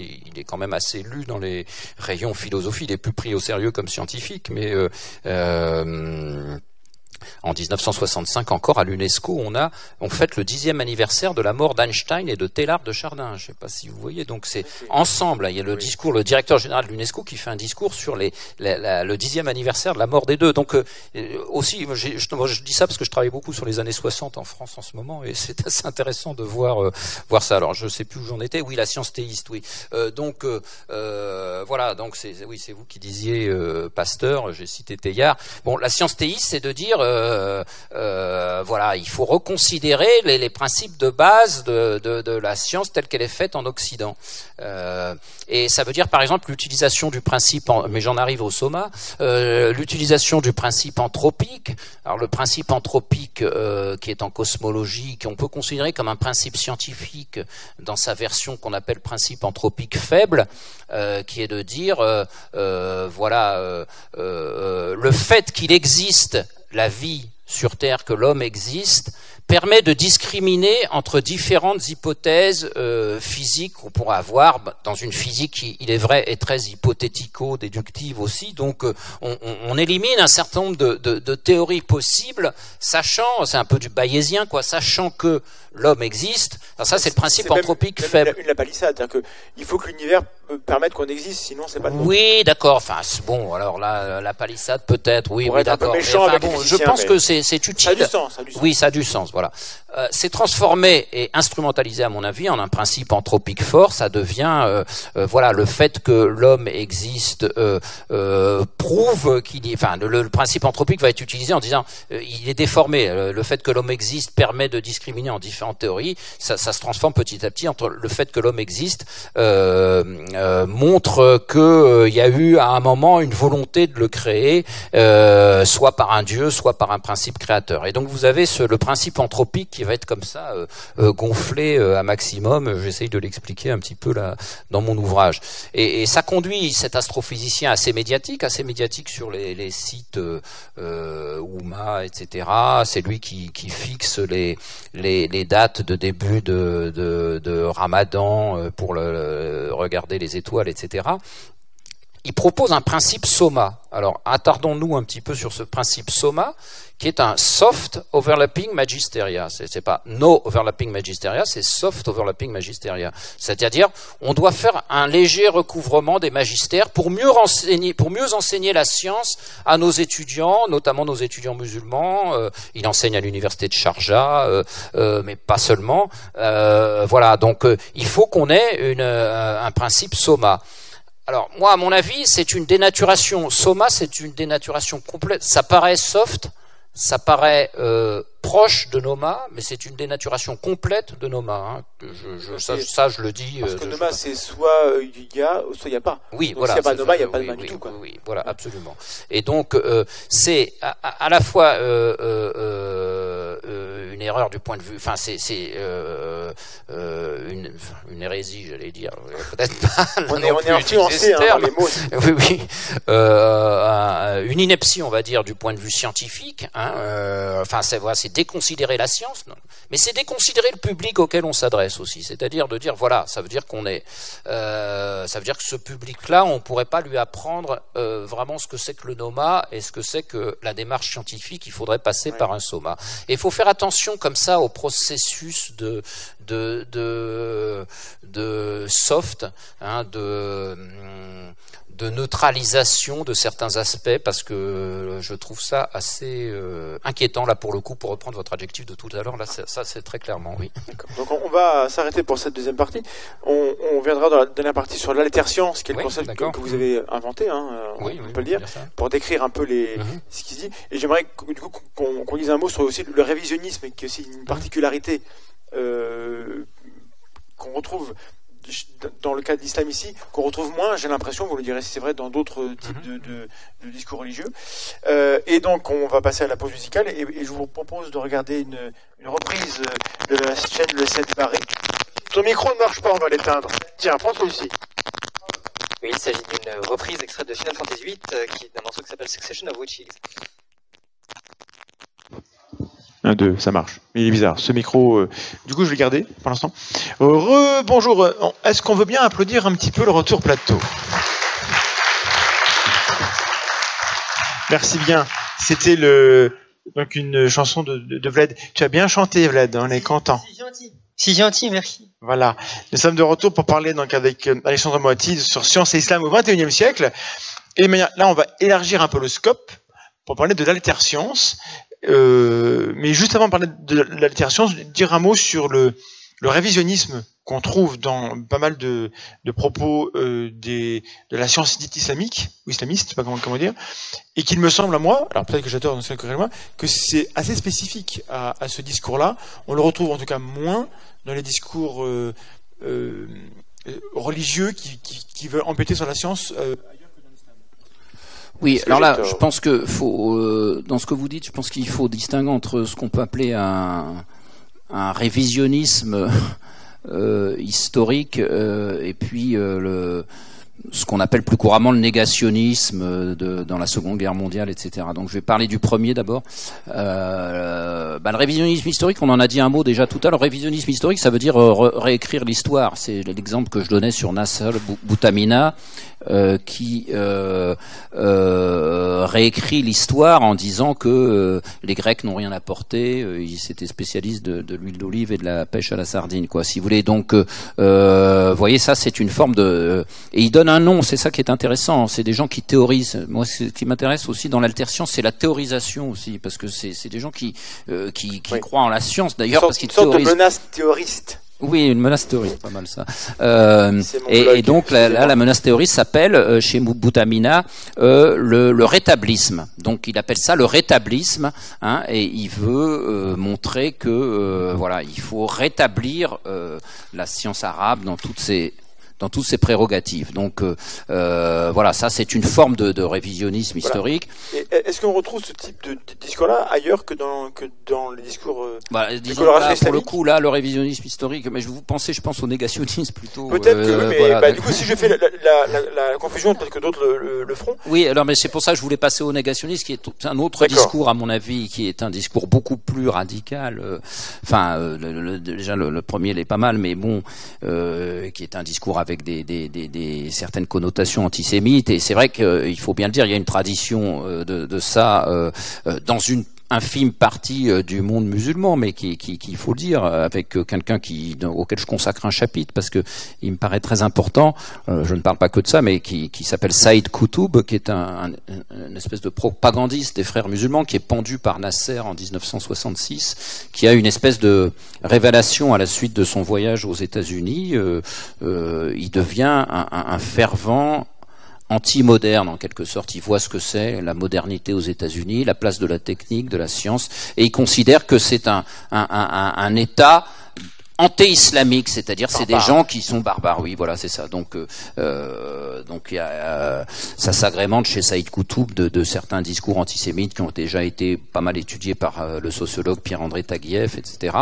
Euh, donc ça va de nos jours jusqu'à quelqu'un comme le frère de Tariq Ramadan, qui est Annie Ramadan, qui qui est un peu la face cachée et qui, qui, qui tient des discours. D'abord, c'est un complotiste au sens où il pense que euh, les attentats du 11 septembre, Mohamed Merah, etc. C'est des coups montés. Hein, donc euh, job, voilà, c'est ça, oui, exactement, oui. Euh, donc à qui profite le crime, hein, en quelque sorte, voilà. Donc euh, complot. Oui, oui, tout à fait. Euh, bon, il parle du, maréchal Sissi, l'ancien président égyptien, euh, euh, comme d'un agent sioniste. donc, si vous voulez, bon, j'ai un peu sorti du contexte, mais c'est donc quelqu'un qui est assez, assez virulent. Il faut dire aussi que ça trouve sa source chez un philosophe français qu'on a un peu oublié, qui, vaut le coup de reciter à l'occasion, puisque c'était un, marxiste-léniniste pur et dur, là, Roger Garaudy 1913-2012, euh, que les jeunes ici présents n'ont pas connu, mais euh, qui est passé d'une forme de euh, marxisme-léninisme pur et dur, qui se fait exclure du PCF parce qu'il avait une vision de la science justement. Il voulait faire le, c'était plus la lutte des classes, c'était ingénieurs, techniciens, ouvriers qui sommes dans les usines, unissons-nous pour un monde meilleur, etc. Donc il y avait une vision de la science chez Garodi qui était tout à fait étonnante. C'est ça le vrai islamo-gauchisme? Ah, euh, oui, on peut dire que Roger Garaudy, euh, enfin pas pour cette raison-là, mais Roger Garaudy pourrait être une des sources de ce qu'on appelle maintenant l'islamo-gauchisme. Oui, ça c'est certain. Et d'ailleurs, Roger Garaudy euh, est beaucoup lu, traduit. Il a reçu un prix, je le mentionne. donc la seconde partie de sa carrière, il va se convertir à l'islam et il va défendre un, un, certain nombre de thèses sur la science aussi. Il est condamné pour alors carrément négationnisme là, donc je dis bien négationnisme. Donc euh, et donc Roger Gardu, dans la seconde partie de sa carrière, va être un islamologue euh, et euh, il va faire des conférences dans des mosquées sur le thème euh, l'islam va nous sauver, etc. C'est toujours la même chose, de la même manière que le marxisme-léninisme devait nous sauver, c'est l'islam qui va nous sauver. Euh, donc euh, voilà. Non, je mentionne Roger Garaudy parce que lui, il a été effectivement condamné par, pour négationnisme. Hein, donc et c'est une source qui est citée par un certain nombre de. Enfin, je suis juste un chapitre que je consacre à ça, mais je, cette source est intéressante. Parce que les gens vont se demander où nos projets, c'est est-ce qu'il y a une parenté entre cette pensée-là, ce Garaudy, Ramadan, est-ce qu'il y a un continuum? Ramadan Annie, hein, Ramadan le frère. Le, le grand avantage, quand un mot comme islamo-gauchisme est lâché dans un live, c'est que ça me permet de tester la latence du chat. Ah, qui est considérable. C'est 25 secondes, non? C'est plus que ça? Beaucoup. C'est beaucoup. Désolé, le chat. Euh, c'était un mot aussi pour. pour, euh, bah, je pense qu'on l'a quand même mis en contexte là. Hein. On l'a pas lâché comme vous dites. Tout à fait. Hein. Mais alors, du coup, euh, est-ce que cette position Est-ce que c'est un, un, lien ou est-ce que c'est, est, est, est, que c'est éclaté comme pensée ou est-ce qu'il y a une cohésion de manière générale, dans, tout ce qu'on a euh, euh, décrit ce soir? Ah, On parle du négationnisme, là, ou euh, de, tout ce bah, qu'on a... Ah oui, d'accord. Ah bah euh, oui alors je, je réponds euh, c'est difficile de donner une unité à des courants qui sont euh, négationnistes etc donc euh, mais bon je pense qu'il y a une parenté d'idées entre Garodi et Annie Ramadan ça je suis sûr. Bon ben voilà donc je l'ai dit je vais pas le redire 50 fois. Mais donc entre tout ce que j'ai décrit ce soir oui enfin il y a une parenté ça va du plus radical au, au plus au moins radical qui est enfin dans l'autre sens plutôt le moins radical qui est ce philosophe Hossein Nasra qui fait une critique de la science qui n'est pas inintéressante encore une fois. Mais euh, dans tous les cas, il y a des points communs. Si vous voulez, je sais pas, je vais je vais les reprendre là. Ces points communs, euh, c'est ça qui m'a intéressé. C'est ça que j'appelle alter science, c'est-à-dire, euh, euh, euh bah, je l'ai redit quand même parce que euh, voilà, c'est une une science du cœur différente d'une science de l'esprit, c'est-à-dire une dénaturation de la méthode scientifique. Faut quand même dire ce qui est, quoi. Donc c'est une dénaturation de la, la méthode scientifique. Une science comme moyen d'accès à Dieu, ça, ça revient en permanence. Une science de l'unité globale une science globale euh, euh, interdisciplinaire. Alors je dis pas que l'interdisciplinarité c'est une mauvaise chose, mais encore une fois, je l'ai dit tout à l'heure, quand elle est prônée comme ça, surtout pour montrer l'unicité de Dieu, le tawhid, je crois que c'est un peu. Quand on cherche une euh, science holistique, je trouve que holistique ça rime vachement avec holy shit. Ah ouais, oui, d'accord. Ouais, ouais, ouais. Je trouve, personnellement. Tu mais dois bon, vraiment arrêter avec tes théories pourries sur les raisons des. aimez bien Non. la terminologie je, je aussi. pense que c'est l'étymologie réelle hein, de, de. Tu dois cesser. Oui, c'est Lacan, c'est lacanien. Mes excuses, pardon. Un, un jour, Mandax vous parlera de, de, de, de, ses théories sur l'étymologie de l'expression chie dedans. Non, mais c'est c'est très lorrain, j'ai découvert ça, ce n'est pas dans le thème, et tu, tu- tu es en train de polluer l'émission, là. Ça se passait bien, il n'y avait pas de terrorisme, et tu arrives. tu vas te calmer maintenant. Pardon, monsieur Moati, toutes mes excuses. Et puis euh, bon bah voilà le- les autres points communs, une opposition à Darwin, euh, euh, et puis l'appui permanent au Coran aussi, ça c'est tout à fait étonnant, c'est-à-dire euh, euh, pas seulement chez ceux qui font l'ijaz, la miraculosité scientifique, euh, chez Tariq Ramadan, chez Hossein Nasr, chez Sardar, vous avez, euh, ils font des raisonnements, euh, ils prônent une science islamique par exemple, en, en- en disant, euh, à chaque fois en s'appuyant sur des sourates du Coran, c'est tout à fait étonnant de voir comme ça des, des discours où on s'appuie à chaque fois des discours qui sont a priori des discours de sciences humaines, euh, et, euh, s'appuyant sur des, des sourates du Coran et- qui, qui servent de base, quoi. Et sur les hadiths aussi ou, ou sur- Principalement les, les- le Coran, oui. Donc, euh, Mais alors, euh, donc c'est une, science dénaturée, donc une science altérée, donc une alterscience. oui, voilà, oui. Et, le, et donc ça, c'est ce que vous. Donc en gros, c'est votre œuvre hein, avec des. Oui, tout ce oui, que ça peut valoir de, de, de, euh, de- mais, euh, donc je conseille l'ouvrage Alterscience, qui est sorti il y a quelques années déjà. Oui, oui, en 2013, oui, c'est ça. Euh, oui. Voilà. Euh, qu'est-ce- en deux mots, qu'est-ce que c'est? Et, euh, et- comment ça, ça s'inscrit dans, cette description de, de l'alterscience Ah oui, bah alors là, euh, bah, c'est euh, là aussi, c'est un assemblage. Je, le revendique comme tel. euh, d'abord d'une, opposition aux, théories physiques au départ les, mieux établies. hein. J'avais commencé par l'opposition à la relativité. Ça peut être des ingénieurs. Moi, j'avais travaillé sur le cas de Maurice Allais, qui était un, prix Nobel d'économie, qui, qui contestait la relativité, qui faisait des communications à l'Académie des sciences sur le sujet parce qu'il était appuyé, etc. Donc j'avais commencé comme ça. Et, donc euh, ça va à la, proposition de théories physiques alternatives, enfin qui tiennent pas debout, mais bon. Et très vite, il y a de l'idéologie qui vient là-dedans, si vous voulez. Donc euh, c'est euh, C'est un euh, peu l'effet alternatif avant l'heure. Oui, oui, tout, oui, absolument, oui, exactement, oui, oui, oui, oui. euh, De toute façon, on redécouvre toujours les mêmes choses en les appelant autrement, je pense. Donc, euh, moi, j'avais appelé ça alterscience.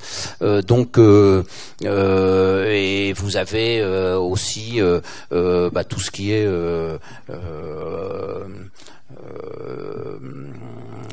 bah, j'ai beaucoup étudié les, les, les critiques d'une certaine de, de, de, de mouvements très très à gauche. Euh, Bon, ça m'a pas fait que des amis en effet, mais euh, euh, contre la science occidentale, euh, contre la science contemporaine, disons.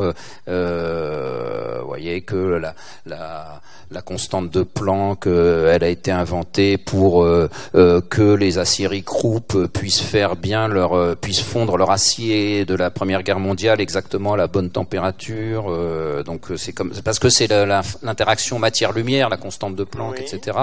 Euh, donc c'est comme c'est c'est avec le, le rayonnement lumineux que la- qu'elle a été. Donc c'est pour que les aciéries Krupp que la la la la, la pilule elle a été inventée parce que euh, dans les années 50 pour que parce que les industries euh, américaines et japonaises de l'électronique avaient besoin de l'habileté des femmes au travail donc il fallait que les femmes aillent travailler en masse donc c'est pour ça qu'on a inventé la pilule donc vous voyez euh, un peu donc une science sociale. Voilà oui, donc euh, la science comme euh, euh, Comme complètement outil. inféodée Ouais, au capitalisme en quelque sorte donc euh, voilà c'est ce genre de critique que j'ai étudié critique- aussi donc euh, On on a encore à l'heure actuelle Big Pharma. Les, euh, est-ce que c'est la même logique des je gens connais qui pas spécifiquement Big Pharma Bah non, mais mais- c'est les gens qui, qui, qui, qui vont être anti-vax parce que les vaccins, vous comprenez, ça, ça rend bien service à, à ceux qui nous les vendent, machin, parce que le, Ah bah et, oui, et leur but, c'est pas que vous soyez, c'est que vous soyez malade euh, toute votre vie, euh, etc. Oui, Enfin, oui, on, oui. on a cette logique que, que la science médicale serait inféodée euh, aux intérêts économiques des uns des autres.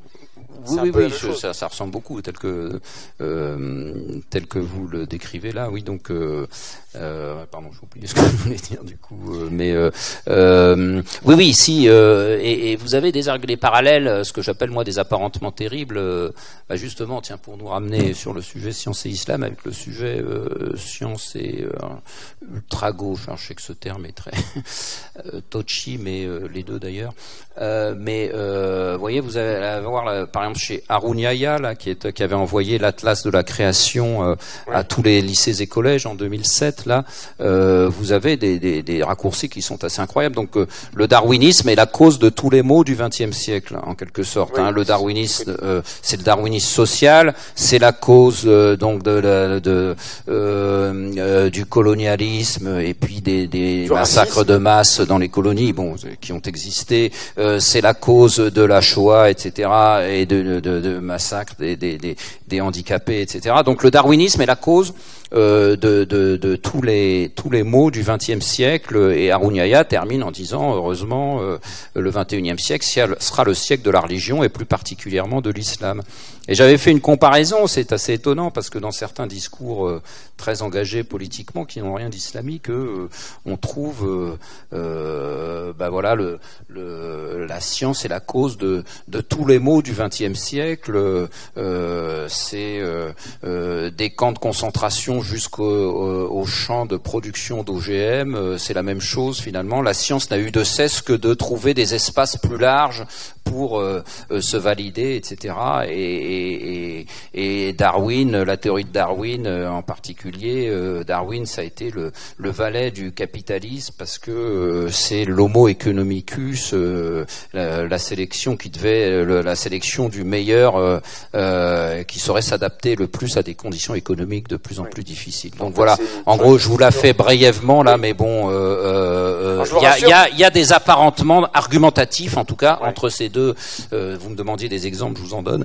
Euh, donc, euh, je, je. En vrai, c'est pas ça Darwin du tout. Hein. Oui, oui, donc Ouais. voilà, donc euh, c'est voilà, c'est c'est- si euh, on, on pourrait vraiment sur la l'opposition à la théorie darwinienne, il y a beaucoup à dire. Ben, j'essaye justement de, de le dire, et donc euh, Ça, et là- ça, ça pourrait dire que c'est quelque chose qu'on retrouve qui n'est pas spécifique à, à- à l'islam, Oui. et que l'émission de ce soir n'avait pas pour but de dire euh, il y a la bonne science occidentale et puis les arriérés euh, de- du tiers-monde, du, du Moyen-Orient, euh, que sais-je. C'est pas du tout ça le, Oui, oui, le non, propos, absolument. mais qu'il y a bien plein de discours euh, qui ont pour trait commun de vouloir instrumentaliser la science Voilà, c'est ça, oui. et, et, et, et d'en- détourner les codes. Et le, nous, on s'intéresse pas mal euh, aux pseudosciences. Et, et l'une des choses qui me semble euh, amusante, c'est de constater que ce sont des gens qui combattent la science, mais qui vont en utiliser les codes parce qu'en en quelque sorte, ils reconnaissent que c'est un discours qui n'est pas comme les autres. Donc il a une validité en soi.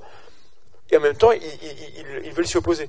Donc j'ai l'impression qu'en fait, le- leurs attaques, c'est une sorte de, reconnaissance que la science a, quelque chose de, de particulier. Oui, oui, peut-être on peut la couronner comme ça, en effet. Oui, oui, oui, vous, vous avez raison. Hein. Donc, euh, Ouais. mais l'inversion, elle euh, se fait dans d'autres domaines aussi. L'inversion, elle existe euh, quand les climato-sceptiques utilisent le, le discours de la tour pour dire, euh, euh, voyez, euh, toute vérité est bonne à dire. Nous aussi, on doit dire. Euh, euh, oui, voilà, c'est ça, Ah, c'est de le- dire euh, euh, nous aussi, euh, puisque la, la- tout discours scientifique est, est relatif. euh, voilà, le, le nôtre euh, a, a tout son poids aussi, et, et donc euh, je me rappelle d'un entretien du Monde en 2012 où Bruno Latour faisait machine arrière face au, discours climato-sceptique, euh, justement. Donc, euh, en revanche, là où je, resterai assez ferme, si vous voulez, sur le sujet qui nous occupe, on peut dire en effet, encore une fois, je dis, ça concerne qu'une petite partie du monde musulman, mais c'est vraiment sur la défense de la méthode, quoi. Hein, donc, et, j'essaye de conclure là-dessus. D'ailleurs, hein, il y avait une vidéo de l'imam de Brest là, euh, parce qu'elle avait fait beaucoup de bruit, parce qu'il y avait des histoires euh, que fallait pas écouter de la musique, etc. Mais moi, je me suis tapé toute l'audition de cette vidéo et c'est- oui, oui, Ouais. bah, dès le début d'ailleurs, il y a un, un truc, euh, c'est pas que de la musique qui rend, euh, je sais pas quoi, qui fait de nous des. Enfin bon, je vais pas rentrer là-dedans parce que, ouais. Mais dès le début, l'imam il dit à ses enfants qui sont en classe d'éducation religieuse le mercredi là, et il dit et on ne lève, on ne lève pas, c'est la, la dernière citation que je fais de mon ouvrage, et on ne lève pas le doigt pour dans mon ouvrage pour poser une question ça ne sert à rien. Et on ne lève pas le doigt pour poser une question, ça ne sert à rien. On ne lève le doigt que quand je pose une question. hein. Donc, si vous voulez, voilà, on voit ces gosses qui, qui, qui, qui sont euh, très habitants là, et on leur dit ça. Donc, vous voyez, c'est le- tout ce qui est la, la, la, la- enfin, je vais pas en faire une généralité de cette citation, mais encore une fois, je, je pense sur la méthode, je serai assez ferme. Moi, c'est vraiment la capacité de raisonnement et, et, et, et- de discussion, enfin, de, de se poser des questions qu'amène la science. Et qui amène à se poser des questions dans d'autres domaines que le domaine scientifique. Justement, c'est ça qui, qui est, euh, Ah, pense, un peu- faire une opinion entre euh, sur le terrorisme ou sur C'est un peu d'autres tout le trucs. problème, c'est qu'il y a des gens qui se rendent bien compte que la méthode scientifique amène à questionner tout, y compris ce qui ne devrait pas être questionné, parce qu'ils trouvent que c'est pas questionnable. Absolument, bah, c'est pourquoi il Bah, dit ça à ses, à ses élèves là. Donc, euh, et donc là-dessus, je, sur, sur ce point du, du, de la méthode, je resterai à- assez ferme. C'est quoi, sur, exactement le, le- le- le- la thématique que, que nous on veut défendre, c'est la démarche. D'accord. euh. Mmh, Je me tourne vers Vlad pour un, un dernier euh, panorama sur euh, le magnifique chat et, et les échanges constructifs, intelligents qui s'y déroulent, je suis sûr. Ils sont toujours sur la gauche et l'islam. D'accord.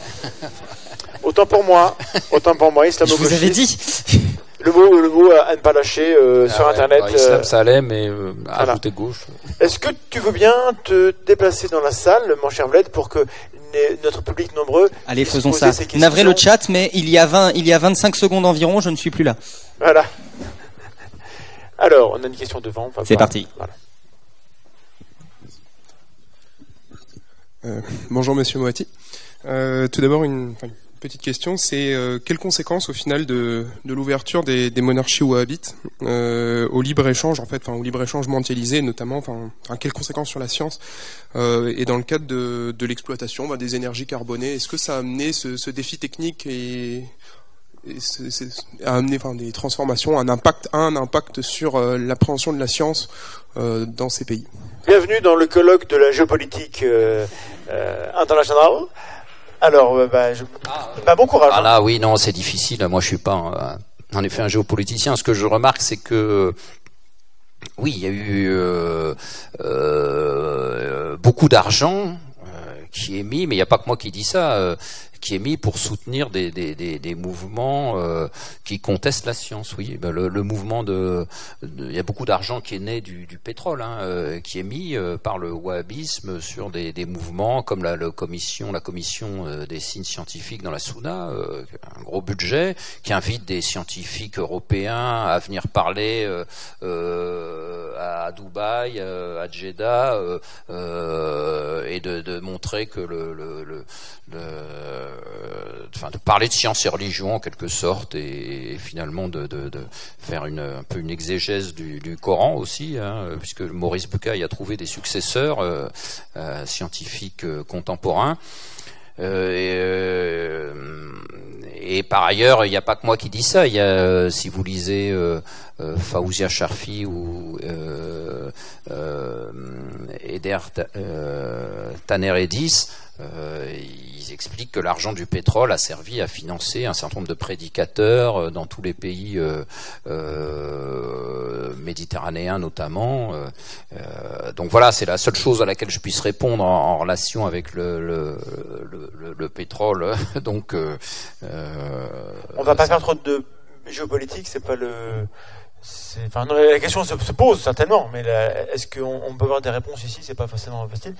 Si vous avez des, des questions euh, là-haut, euh, Vlad, Vlad, Oui. Vlad, il y a des questions. Euh, Où ça? Ah, très bien. Il y a plein de questions. Oui, bonjour euh, à tous. Euh, alors moi j'ai une petite question concernant une phrase que vous avez employée, c'était euh, la religion qui explique la science. Est-ce que ça serait pas plutôt, en disant ça, tirer une balle dans le pied à tout ce qui est islamologie ou etc. puisque ce sont des sciences qui essayent d'expliquer la religion. Est-ce que ce qu'on reproche à la religion, c'est d'expliquer la science ou d'essayer d'expliquer le monde au final? Bon, je vais essayer de me replacer parce que ça, c'est des formules un peu faciles, peut-être là euh, que j'ai utilisées comme ça, euh, disons schématiques. euh, la seule fois où je, enfin, euh, si je reviens à mes écrits, euh, euh, voilà, j'ai- je, je, je veux dire que euh, avant Galilée, euh, euh, on essayait d'expliquer la science avec des, des, des, des a priori très fortement religieux, voilà, pour être plus précis. Hein, euh, euh, donc on expliquait d'expliquer.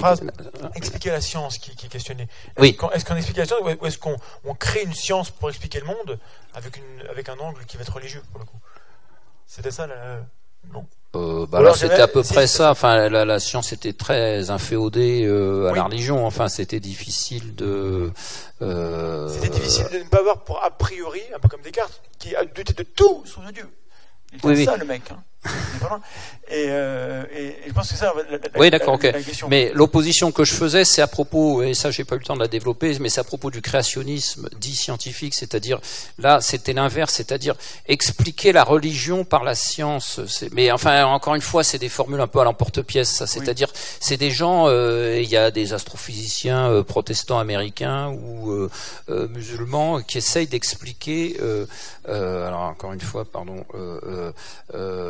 la religion par la science, c'est-à-dire que euh, ils vont essayer de prouver l'existence de Dieu par la science. Quoi. Donc c'est ça, euh, le créationniste dit scientifique, euh, on pourrait euh, dire ça. Mais bon, euh, je réponds pas trop à votre question là, je me rends compte, mais voilà, c'était juste le sens du chiasme que je faisais, mais bon, qui sont parfois des formules faciles et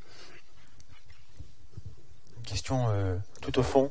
Quand Vlad se sera réveillé, ça y est, il se réveille, il se déplace. J'attendais simplement il se déplace, mesdames et messieurs. Bonjour à tous. Euh, déjà, je me présente, moi je suis musulman. Euh, je fais mes études à l'école des mines, ici à Nancy.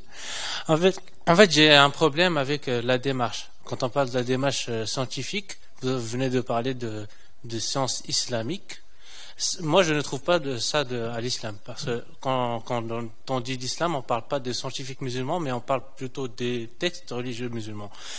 Pour moi, la démarche scientifique normale, qui, qui peut venir de l'islam ou universellement parlant, c'est une démarche euh, qui est universelle. C'est soit une logique mathématique, soit qui vient de l'expérience.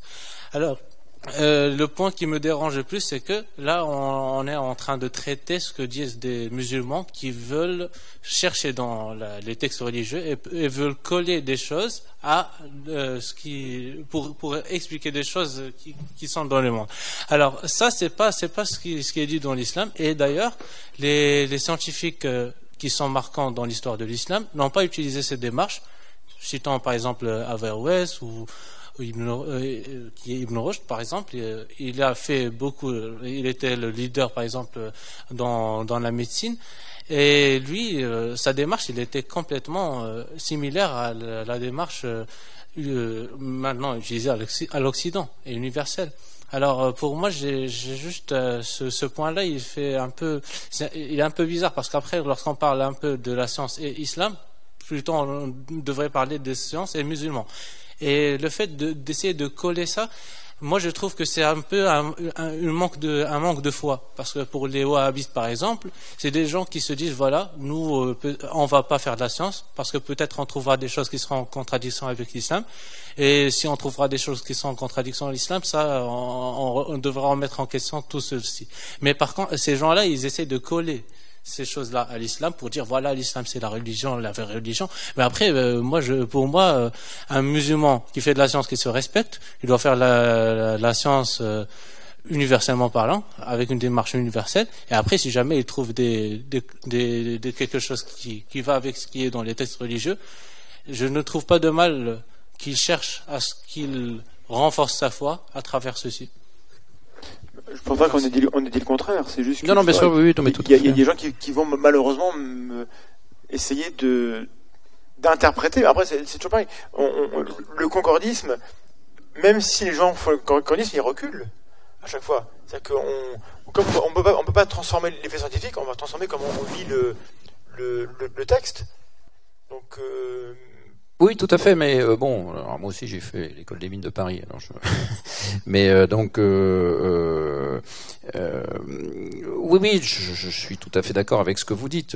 j'ai bien précisé que c'était un certain corpus de l'islam que j'ai étudié en tant que tel, parce que il me paraît à, à, la source de euh, certains problèmes euh, euh, qu'on peut voir de d'opposition à la théorie de Darwin, par exemple dans les lycées et collèges. Quoi. Voilà. Donc peut-être par exemple que des professeurs de SVT seraient ou d'autres seraient intéressés à comprendre quelles sont certaines sources. Voilà, c'est tout ce que je dis. Je ne prétends pas. C'est toujours le problème d'un titre. Un titre, je, je, ne traite pas la généralité du sujet.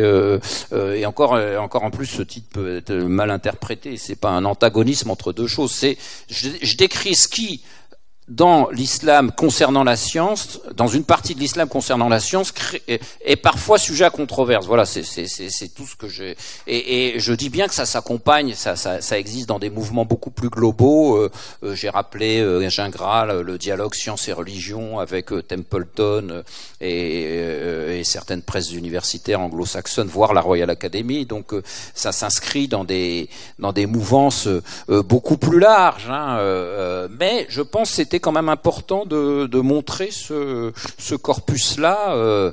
Euh, et en effet, vous avez raison, la, science islamique, ça n'a pas beaucoup de sens. On ne la pratique pas comme ça. Et, vous-même, euh, qui êtes musulman euh, et qui êtes aux mines de Nancy, euh, vous avez raison de ne pas la pratiquer comme ça. Quoi. Mais c'est intéressant de voir euh, euh, qu'est-ce que, comment ces penseurs-là, encore une fois, dans, dans ce corpus bien, bien particulier, la définissent et, et, et, voilà pourquoi ça conduit d'une certaine manière à une impasse, ce, ce en quoi nous sommes d'accord, je pense. Pose la question de la compatibilité qu'on n'a pas posée hein, entre la science et la religion, que Gould a voulu maintenir avec, en, posant le NOMA, et que beaucoup de gens, athées militants ou, de Keynes, etc., disent non, en fait, il n'y a pas de, compatibilité du tout. Si. Mm. Euh, et c'est un point qu'on n'a pas, pas évoqué dans le oui, maintenant, euh, et qu'à un moment donné, si on veut être religieux et scientifique, on ne peut pas l'être en même temps. Et donc vous êtes musulman et scientifique, mais, mais pas forcément musulman quand vous faites de la science. C'est très bien, c'est très heureux, euh, mais peut-être qu'à un moment donné, il faut. Euh, euh, enfin, je ne vais pas, donner de conseils, mais que cette idée que c'est compatible et que tout va bien, peut-être qu'elle se questionne. alors là-dessus, moi, j'ai beaucoup de mal à me prononcer là-dessus. Là, je dois avouer. Je, après, ça toujours ressort de chacun. Hein, on dit que Planck, était un, grand scientifique, un grand croyant. Euh, euh, là où c'est un peu énervant, c'est quand certains euh, relativistes expliquent que c'est parce que Newton était croyant qu'il a trouvé ses théories. Alors là, c'est du, du, grand n'importe quoi. Bon, moi, je suis assez pour la position de Gould, mais là, je pense qu'on, oui, est-ce que c'est la position de Gould ou celle de Dawkins ça... Juste pour la question soit évoquée. Oui, oui bien sûr, vous avez raison. oui, oui, bien sûr. Oui, oui. Euh, donc, euh, euh, il y a certains phénomènes qui ont des, des, des quand le, je le cite là parce qu'il est cité par des Saïd Koutoub là, Alexis Carrel, ce, qui était un prix Nobel de physiologie, se demande si la prière a des vertus curatives, etc. Ça fait partie de cette marge. Mais d'ailleurs, ça se teste? Oui, oui, oui. Ça se teste et quand on teste, on trouve que non. Bon. D'accord. Même plutôt l'inverse, si je ne si je ne m'abuse. C'est ouais, enfin, c'est comme on n'a pas le temps de développer, mais enfin, mais, mais on, du coup, on peut tester. Ça, oui, oui d'accord. ok. Du coup, la compatibilité, si elle existe, euh, ah elle peut se démontrer. C'est pour ça que ça m'intéresse. Euh, une dernière question pour ce soir, s'il vous plaît. Allez. C'est parti, je dois faire le tour. Allez. On encourage Vlad. Ça fera mon sport du mois. Vlad, Vlad. Alors, c'était pas ouf. Par là. Qui est presque. Allez, encore 3 mètres 50, c'est très dur. Je suis épuisé. C'est très très dur. Bonjour.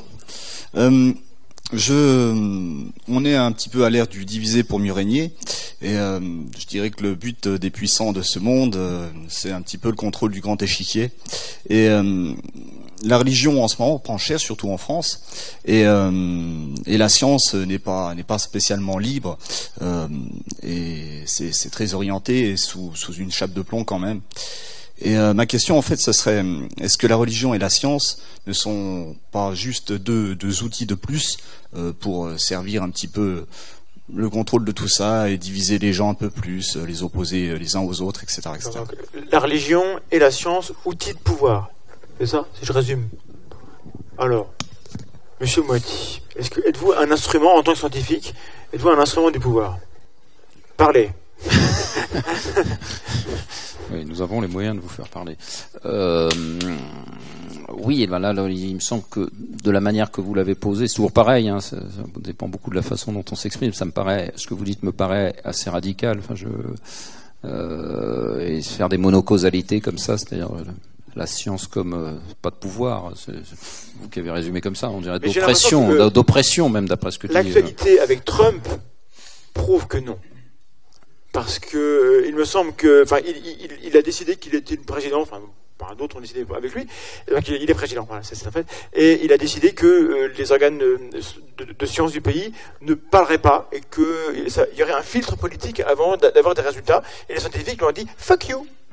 Et ils sont dans la rue à l'heure actuelle il y a des comptes Twitter alternatifs avec les alternatifs facts pour, pour dire qu'il n'est pas question qu'on se soumette à un diktat politique pour. Euh, j'ai l'impression que ça prouve que, justement les scientifiques sont des, êtres humains comme les autres avec tout, le spectre euh, politique.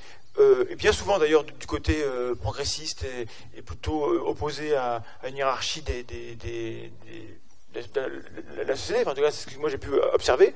Et j'ai le sentiment que voilà, ce, phénomène-là qui se passe aux États-Unis, qui est quand même euh, pas le dernier euh, euh, suspect de, vouloir être hégémoniaque dans, sa politique, prouve que la science est plutôt pas du côté des puissants. Après, évidemment, cas par cas, je dis pas qu'il n'y a pas des, des conflits d'intérêts euh, énormes. Oui, non, mais même de toute façon les monocausalités, ce que je disais à Monsieur, je vais répondre un peu radicalement comme sa question l'était. Euh, voilà, euh, ne voir la science que comme moyen d'oppression, je trouve ça terriblement réducteur. après, on en vient à des images comme j'ai donné tout à l'heure sur la pilule ou la constante de Planck. C'est vrai que la science a pu être instrumentalisée, Lysenko et compagnie. Il y a pu avoir un. Ah ben ça, ça, ça oui, oui, non, ça, oui, oui ça c'est certain. mais après que la science puisse servir aussi le, le, développement capitalistique, je crois que ça, ça, ça, ça, existe aussi. Mais enfin, réduire la science à ça, comme le faisait Monsieur, ça me paraît un peu, un peu limité. Voilà. Donc euh, oui, oui, c'était la question absolument. Donc voilà. Donc la science c'est autre chose nous aussi. Avons, nous avons décidé euh, d'un accord, un accord que, que non. Mais évidemment, la question doit se poser toujours. C'est non. Oui. Voilà. Mais il faut être, il faut être vigilant. Euh, la vigilance épistémique est extrêmement importante. Euh, bah, écoutez, moi, je vous remercie beaucoup, euh, Alexandre Motti, d'avoir été avec nous. Euh, donc, je conseille à tout le monde le livre que je n'ai pas totalement fini, hein, Islam euh, et sciences, antagonisme contemporain au, au PUF. Nous, on vous donne rendez-vous dans un mois, le 1er mars, du coup. Hein. On sera avec Jean-Michel Abrassard, on parlera du paranormal. Voilà, on revient aux sources de, la zététique. Euh, voilà, donc moi je tiens à remercier le muséum qui nous accueille ici ce soir, la métropole de Nancy qui nous aide, euh, les tipeurs qui, qui, qui, sans qui on ne fera pas grand-chose. Je remercie Francine, Lucky, Guillaume et Patrice qui, qui sont en coulisses et, qui aident à, ce que cette émission ait lieu. Merci au public d'avoir été là. Hein. Bravo. On s'applaudit.